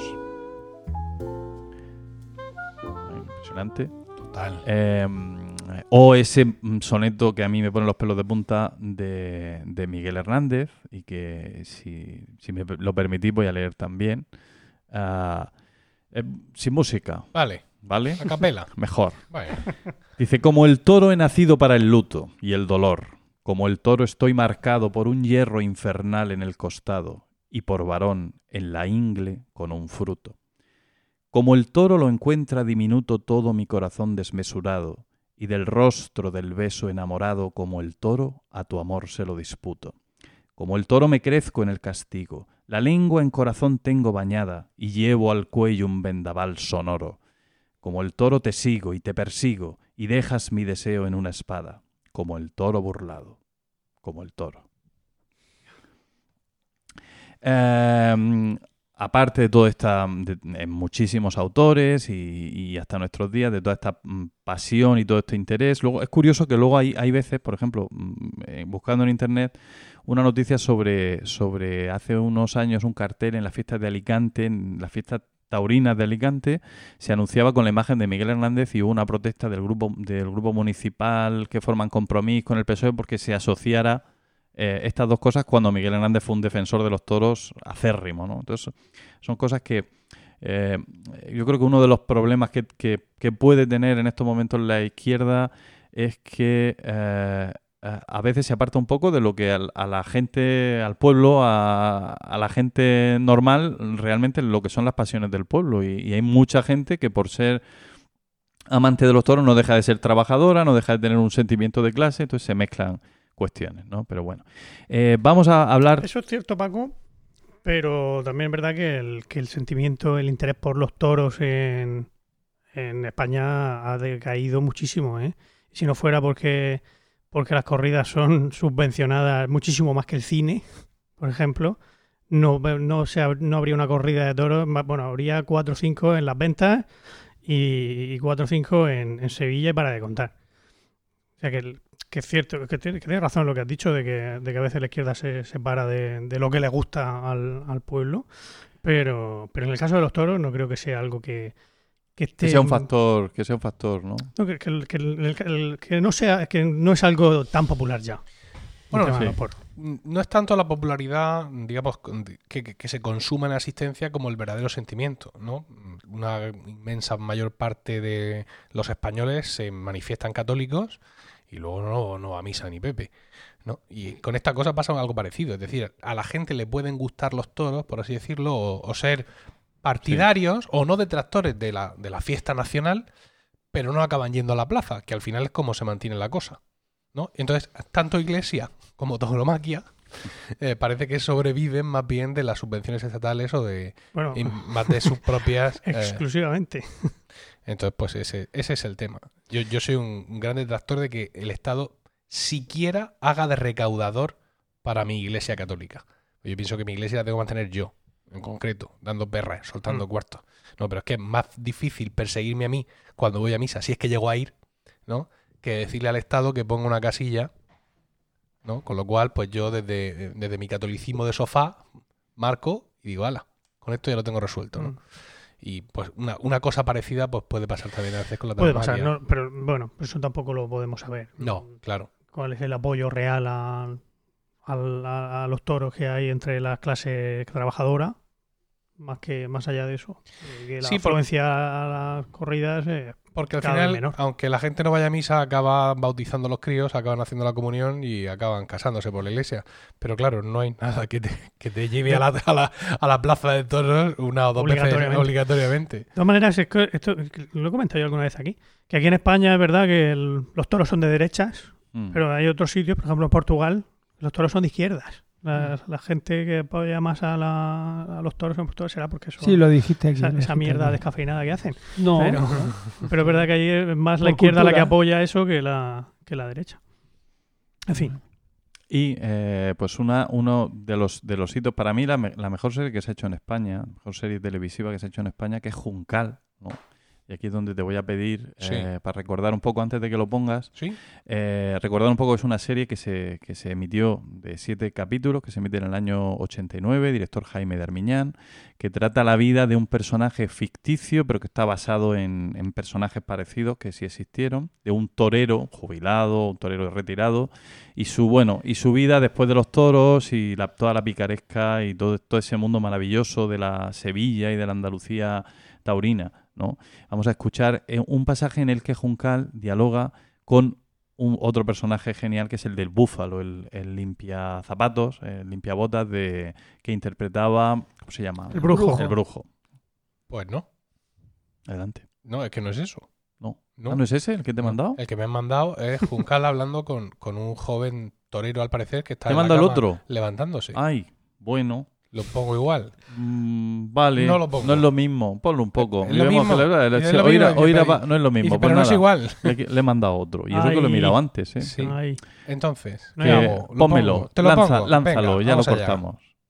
Contreras y Tortosa, que se firmaba Arponcillo y que además de maricón tenía muy mala leche. Venía a verme con frecuencia y como de lo suyo y de lo mío sabía, me enseñó todas las palabras que quieren decir miedo. Así te acostumbras y así lo espantas, porque lo conocido no asusta. Tantas veces me repitió el rollo que terminé por aprendérmelo de memoria. Temor, recelo, rescoldo, aprensión, cuidado, sospecha, desconfianza, cerote, medrana, pánico, cangui, canguelo, julepe, gindama, pavor, miediti, espanto, terror, susto, horror y repullo. Bueno, Tengo yo que partirle la boca un no era ese el fragmento, pero no está mal, ¿no? No. El- el- el- toda la riqueza que hablamos del vocabulario, del vocabulario taurino. eh, y como el, el miedo, evidentemente, pues en el mundo del toro, mm, por mucho que se quiera decir, los primeros que, que lo sufren son los toreros, ¿no? Eh, mm, eh, bueno, yo ya, y ya voy terminando, eh, otra de las cosas que a mí me gustan de los toros es la música, la música de los toros, el, Mm. el- el paso doble, doble. el momento ese que, que- en que la gente está alegre porque está pasando algo bonito en la plaza y, y empieza a sonar, ¿no? Se pide música y el- entonces el, el maestro eh, comienza a tocar un paso doble. Eh, hay uno en particular que volviendo al tema aquel de los himnos que hace unos cuantos programas traté, que, que- que ya se ha propuesto muchas veces, no, esto no es novedad, que debería ser, en mi opinión, el himno de España, que es el, el- el paso doble Suspiros de España. Pensaba que era Amparito Roca. Eh, que es un paso doble que además no es específicamente un paso doble torero, no es un paso doble creado para como homenaje a algún torero, ni tiene una anécdota, una historia curiosa. Para empezar, fue creado en Cartagena, nuestra Cartagena, eh, por un por un cartagenero adoptivo, porque en realidad era de Jaén, que era a ver si lo veo, al maestro Álvarez Alonso, Y la historia del paso doble parece ser que al hombre se le ocurrió la inspiración mientras estaba en el bar España y, y probó unos dulces que se conocen como suspiros. Esa es la, esa es la- esa Qué es como nos- los suspiros. como nos lo cuentan, ¿no? Eh, este paso doble nació sin letra y solamente eh, se le añadió la letra cuando, para una película del año 1938, eh, protagonizada por Estrellita Castro, película llamada Suspiros de España, pues hizo falta introducir una canción, bueno, porque Estrellita Castro es una, es una niña de Triana en la película, quiero decir, a la que la- le descubren su valor artístico y se la llevan de gira por las Américas, ¿no? En el 38, en plena guerra civil. En plena guerra civil. ¿De qué parte era la, la Eh, película? la- ¿Republicana o nacional? La peli, la, mm, pues, eh, pues no estoy seguro, porque el director siguió trabajando luego en, en la época, en la época ya de Franco, Pues entonces ya lo tienes claro. y de, de hecho hizo, sí, pero la peli se la criticaron por ser demasiado republicana, Eh. ¿vale? De, de hecho tiene una escena estremecedora en la que el grupo formado por Estrellita y su y su, su grupo de artistas que van camino de las Américas, eh, pues se acuerdan de España, ¿no? Y les da pena. Entonces, en ese momento, en el año 38, hay un diálogo que este sí espero que eh, sea correcto el, el que le he dado a Emilio, pero antes de que lo, antes de que lo suba, Un mensaje comercial de nuestro patrocinador. no, porque quiero leer, quiero, quiero leer la letra, la Por letra, la letra. Somos patrocinables, ¿eh? Alguien quiere entregar su dinero a nosotros Sí, para- sí, y sí, hablamos por ejemplo, aquí la- de su producto, marca La- y... el restaurante La Pequeña falta. podría Sí. invitarnos a comer ahora. O el restaurante a la, La pequeña sazón. no es la pequeña taberna. No, no, la pequeña. O el restaurante a la sazón de Cartagena. Ya que has mencionado tú Cartagena, comí allí el jueves espectacular. Y ya sabéis que yo no soy de morro fino, ¿no? No. Pero es una cocina mm, moderna, una cocina... de plato grande y, y, y cosa chica. Ande o no eh, ande. de plato... Empánalo. No, Empánalo. no, no, no, no. De allí sale rodando. Aunque es falso tartar de no sé qué movida y tal. No, no, escúchame. Escúchame que tú eres como yo de arroz con conejo. Sí. Que de allí sale rodando. Dios. A la sazón. Pero, ¿Y para qué te van a pagar si se lo haces gratis? ¿Qué? ¿Y para qué te van a pagar si se lo haces gratis? La primera gratis. Ah, vale, vale. Bueno, pues la letra se la encargaron al sobrino del maestro ah, Álvarez Alonso y, em, y, bueno, es Juan Antonio Álvarez Cantos. Y le puso esta letra que así escuchada, pues bueno, dice, pues sí, pero no te llama especialmente la atención. Bueno, eh, quiso Dios con su poder fundir cuatro rayitos de sol, hacer con ellos una mujer y al cumplir su voluntad en un jardín de España nací como la flor en el rosal. Tierra gloriosa de mi querer, tierra bendita de perfume y pasión, España en todo flor, a tus pies suspira un corazón. Ay de mí, pena mortal, ¿por qué me alejo España de ti? ¿Por qué me arrancan de mi rosal? Y ahora en el fragmento de la película que decíamos. Entre la mar y los cielos se le quebraron las velas a tres barquitos veleros. El barco de la tristeza por el mar del sentimiento la corriente se lo lleva. Quisiera la más serrana darle vuelta a los timones y volvernos a Triana. Triana, mi Sevilla, mis flores. Eh, a morirnos por ahí en un rincón del mundo. Nos lo tenemos merecido. El que abandona España parece que abandona. Así es. Pero las madres no abandonan nunca a sus hijos. España va con nosotros y vivirá en nuestro corazón hecha recuerdo y esperanza y copla y suspiro.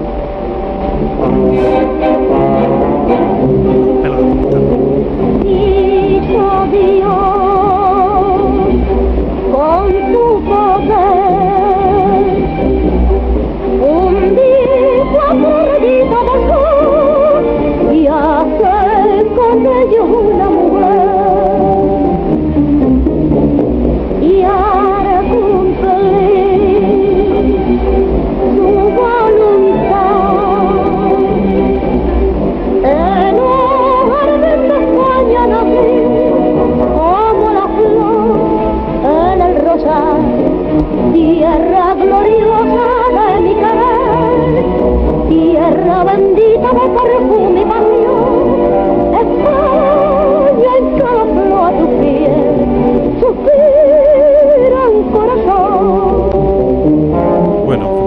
letra, eh, además, eh, después de eso se convirtió en, en un himno mm, para los exiliados, ¿no? Llegó a ser incluso la, la melodía de Radio Pirineo, que era la, la emisora clan- si clandestina, pero bueno, del Partido Comunista en, en el exilio, eh, que emitía desde Praga y Moscú, y, y que tiene, y, y que tiene pues todos, todos los, ¿no?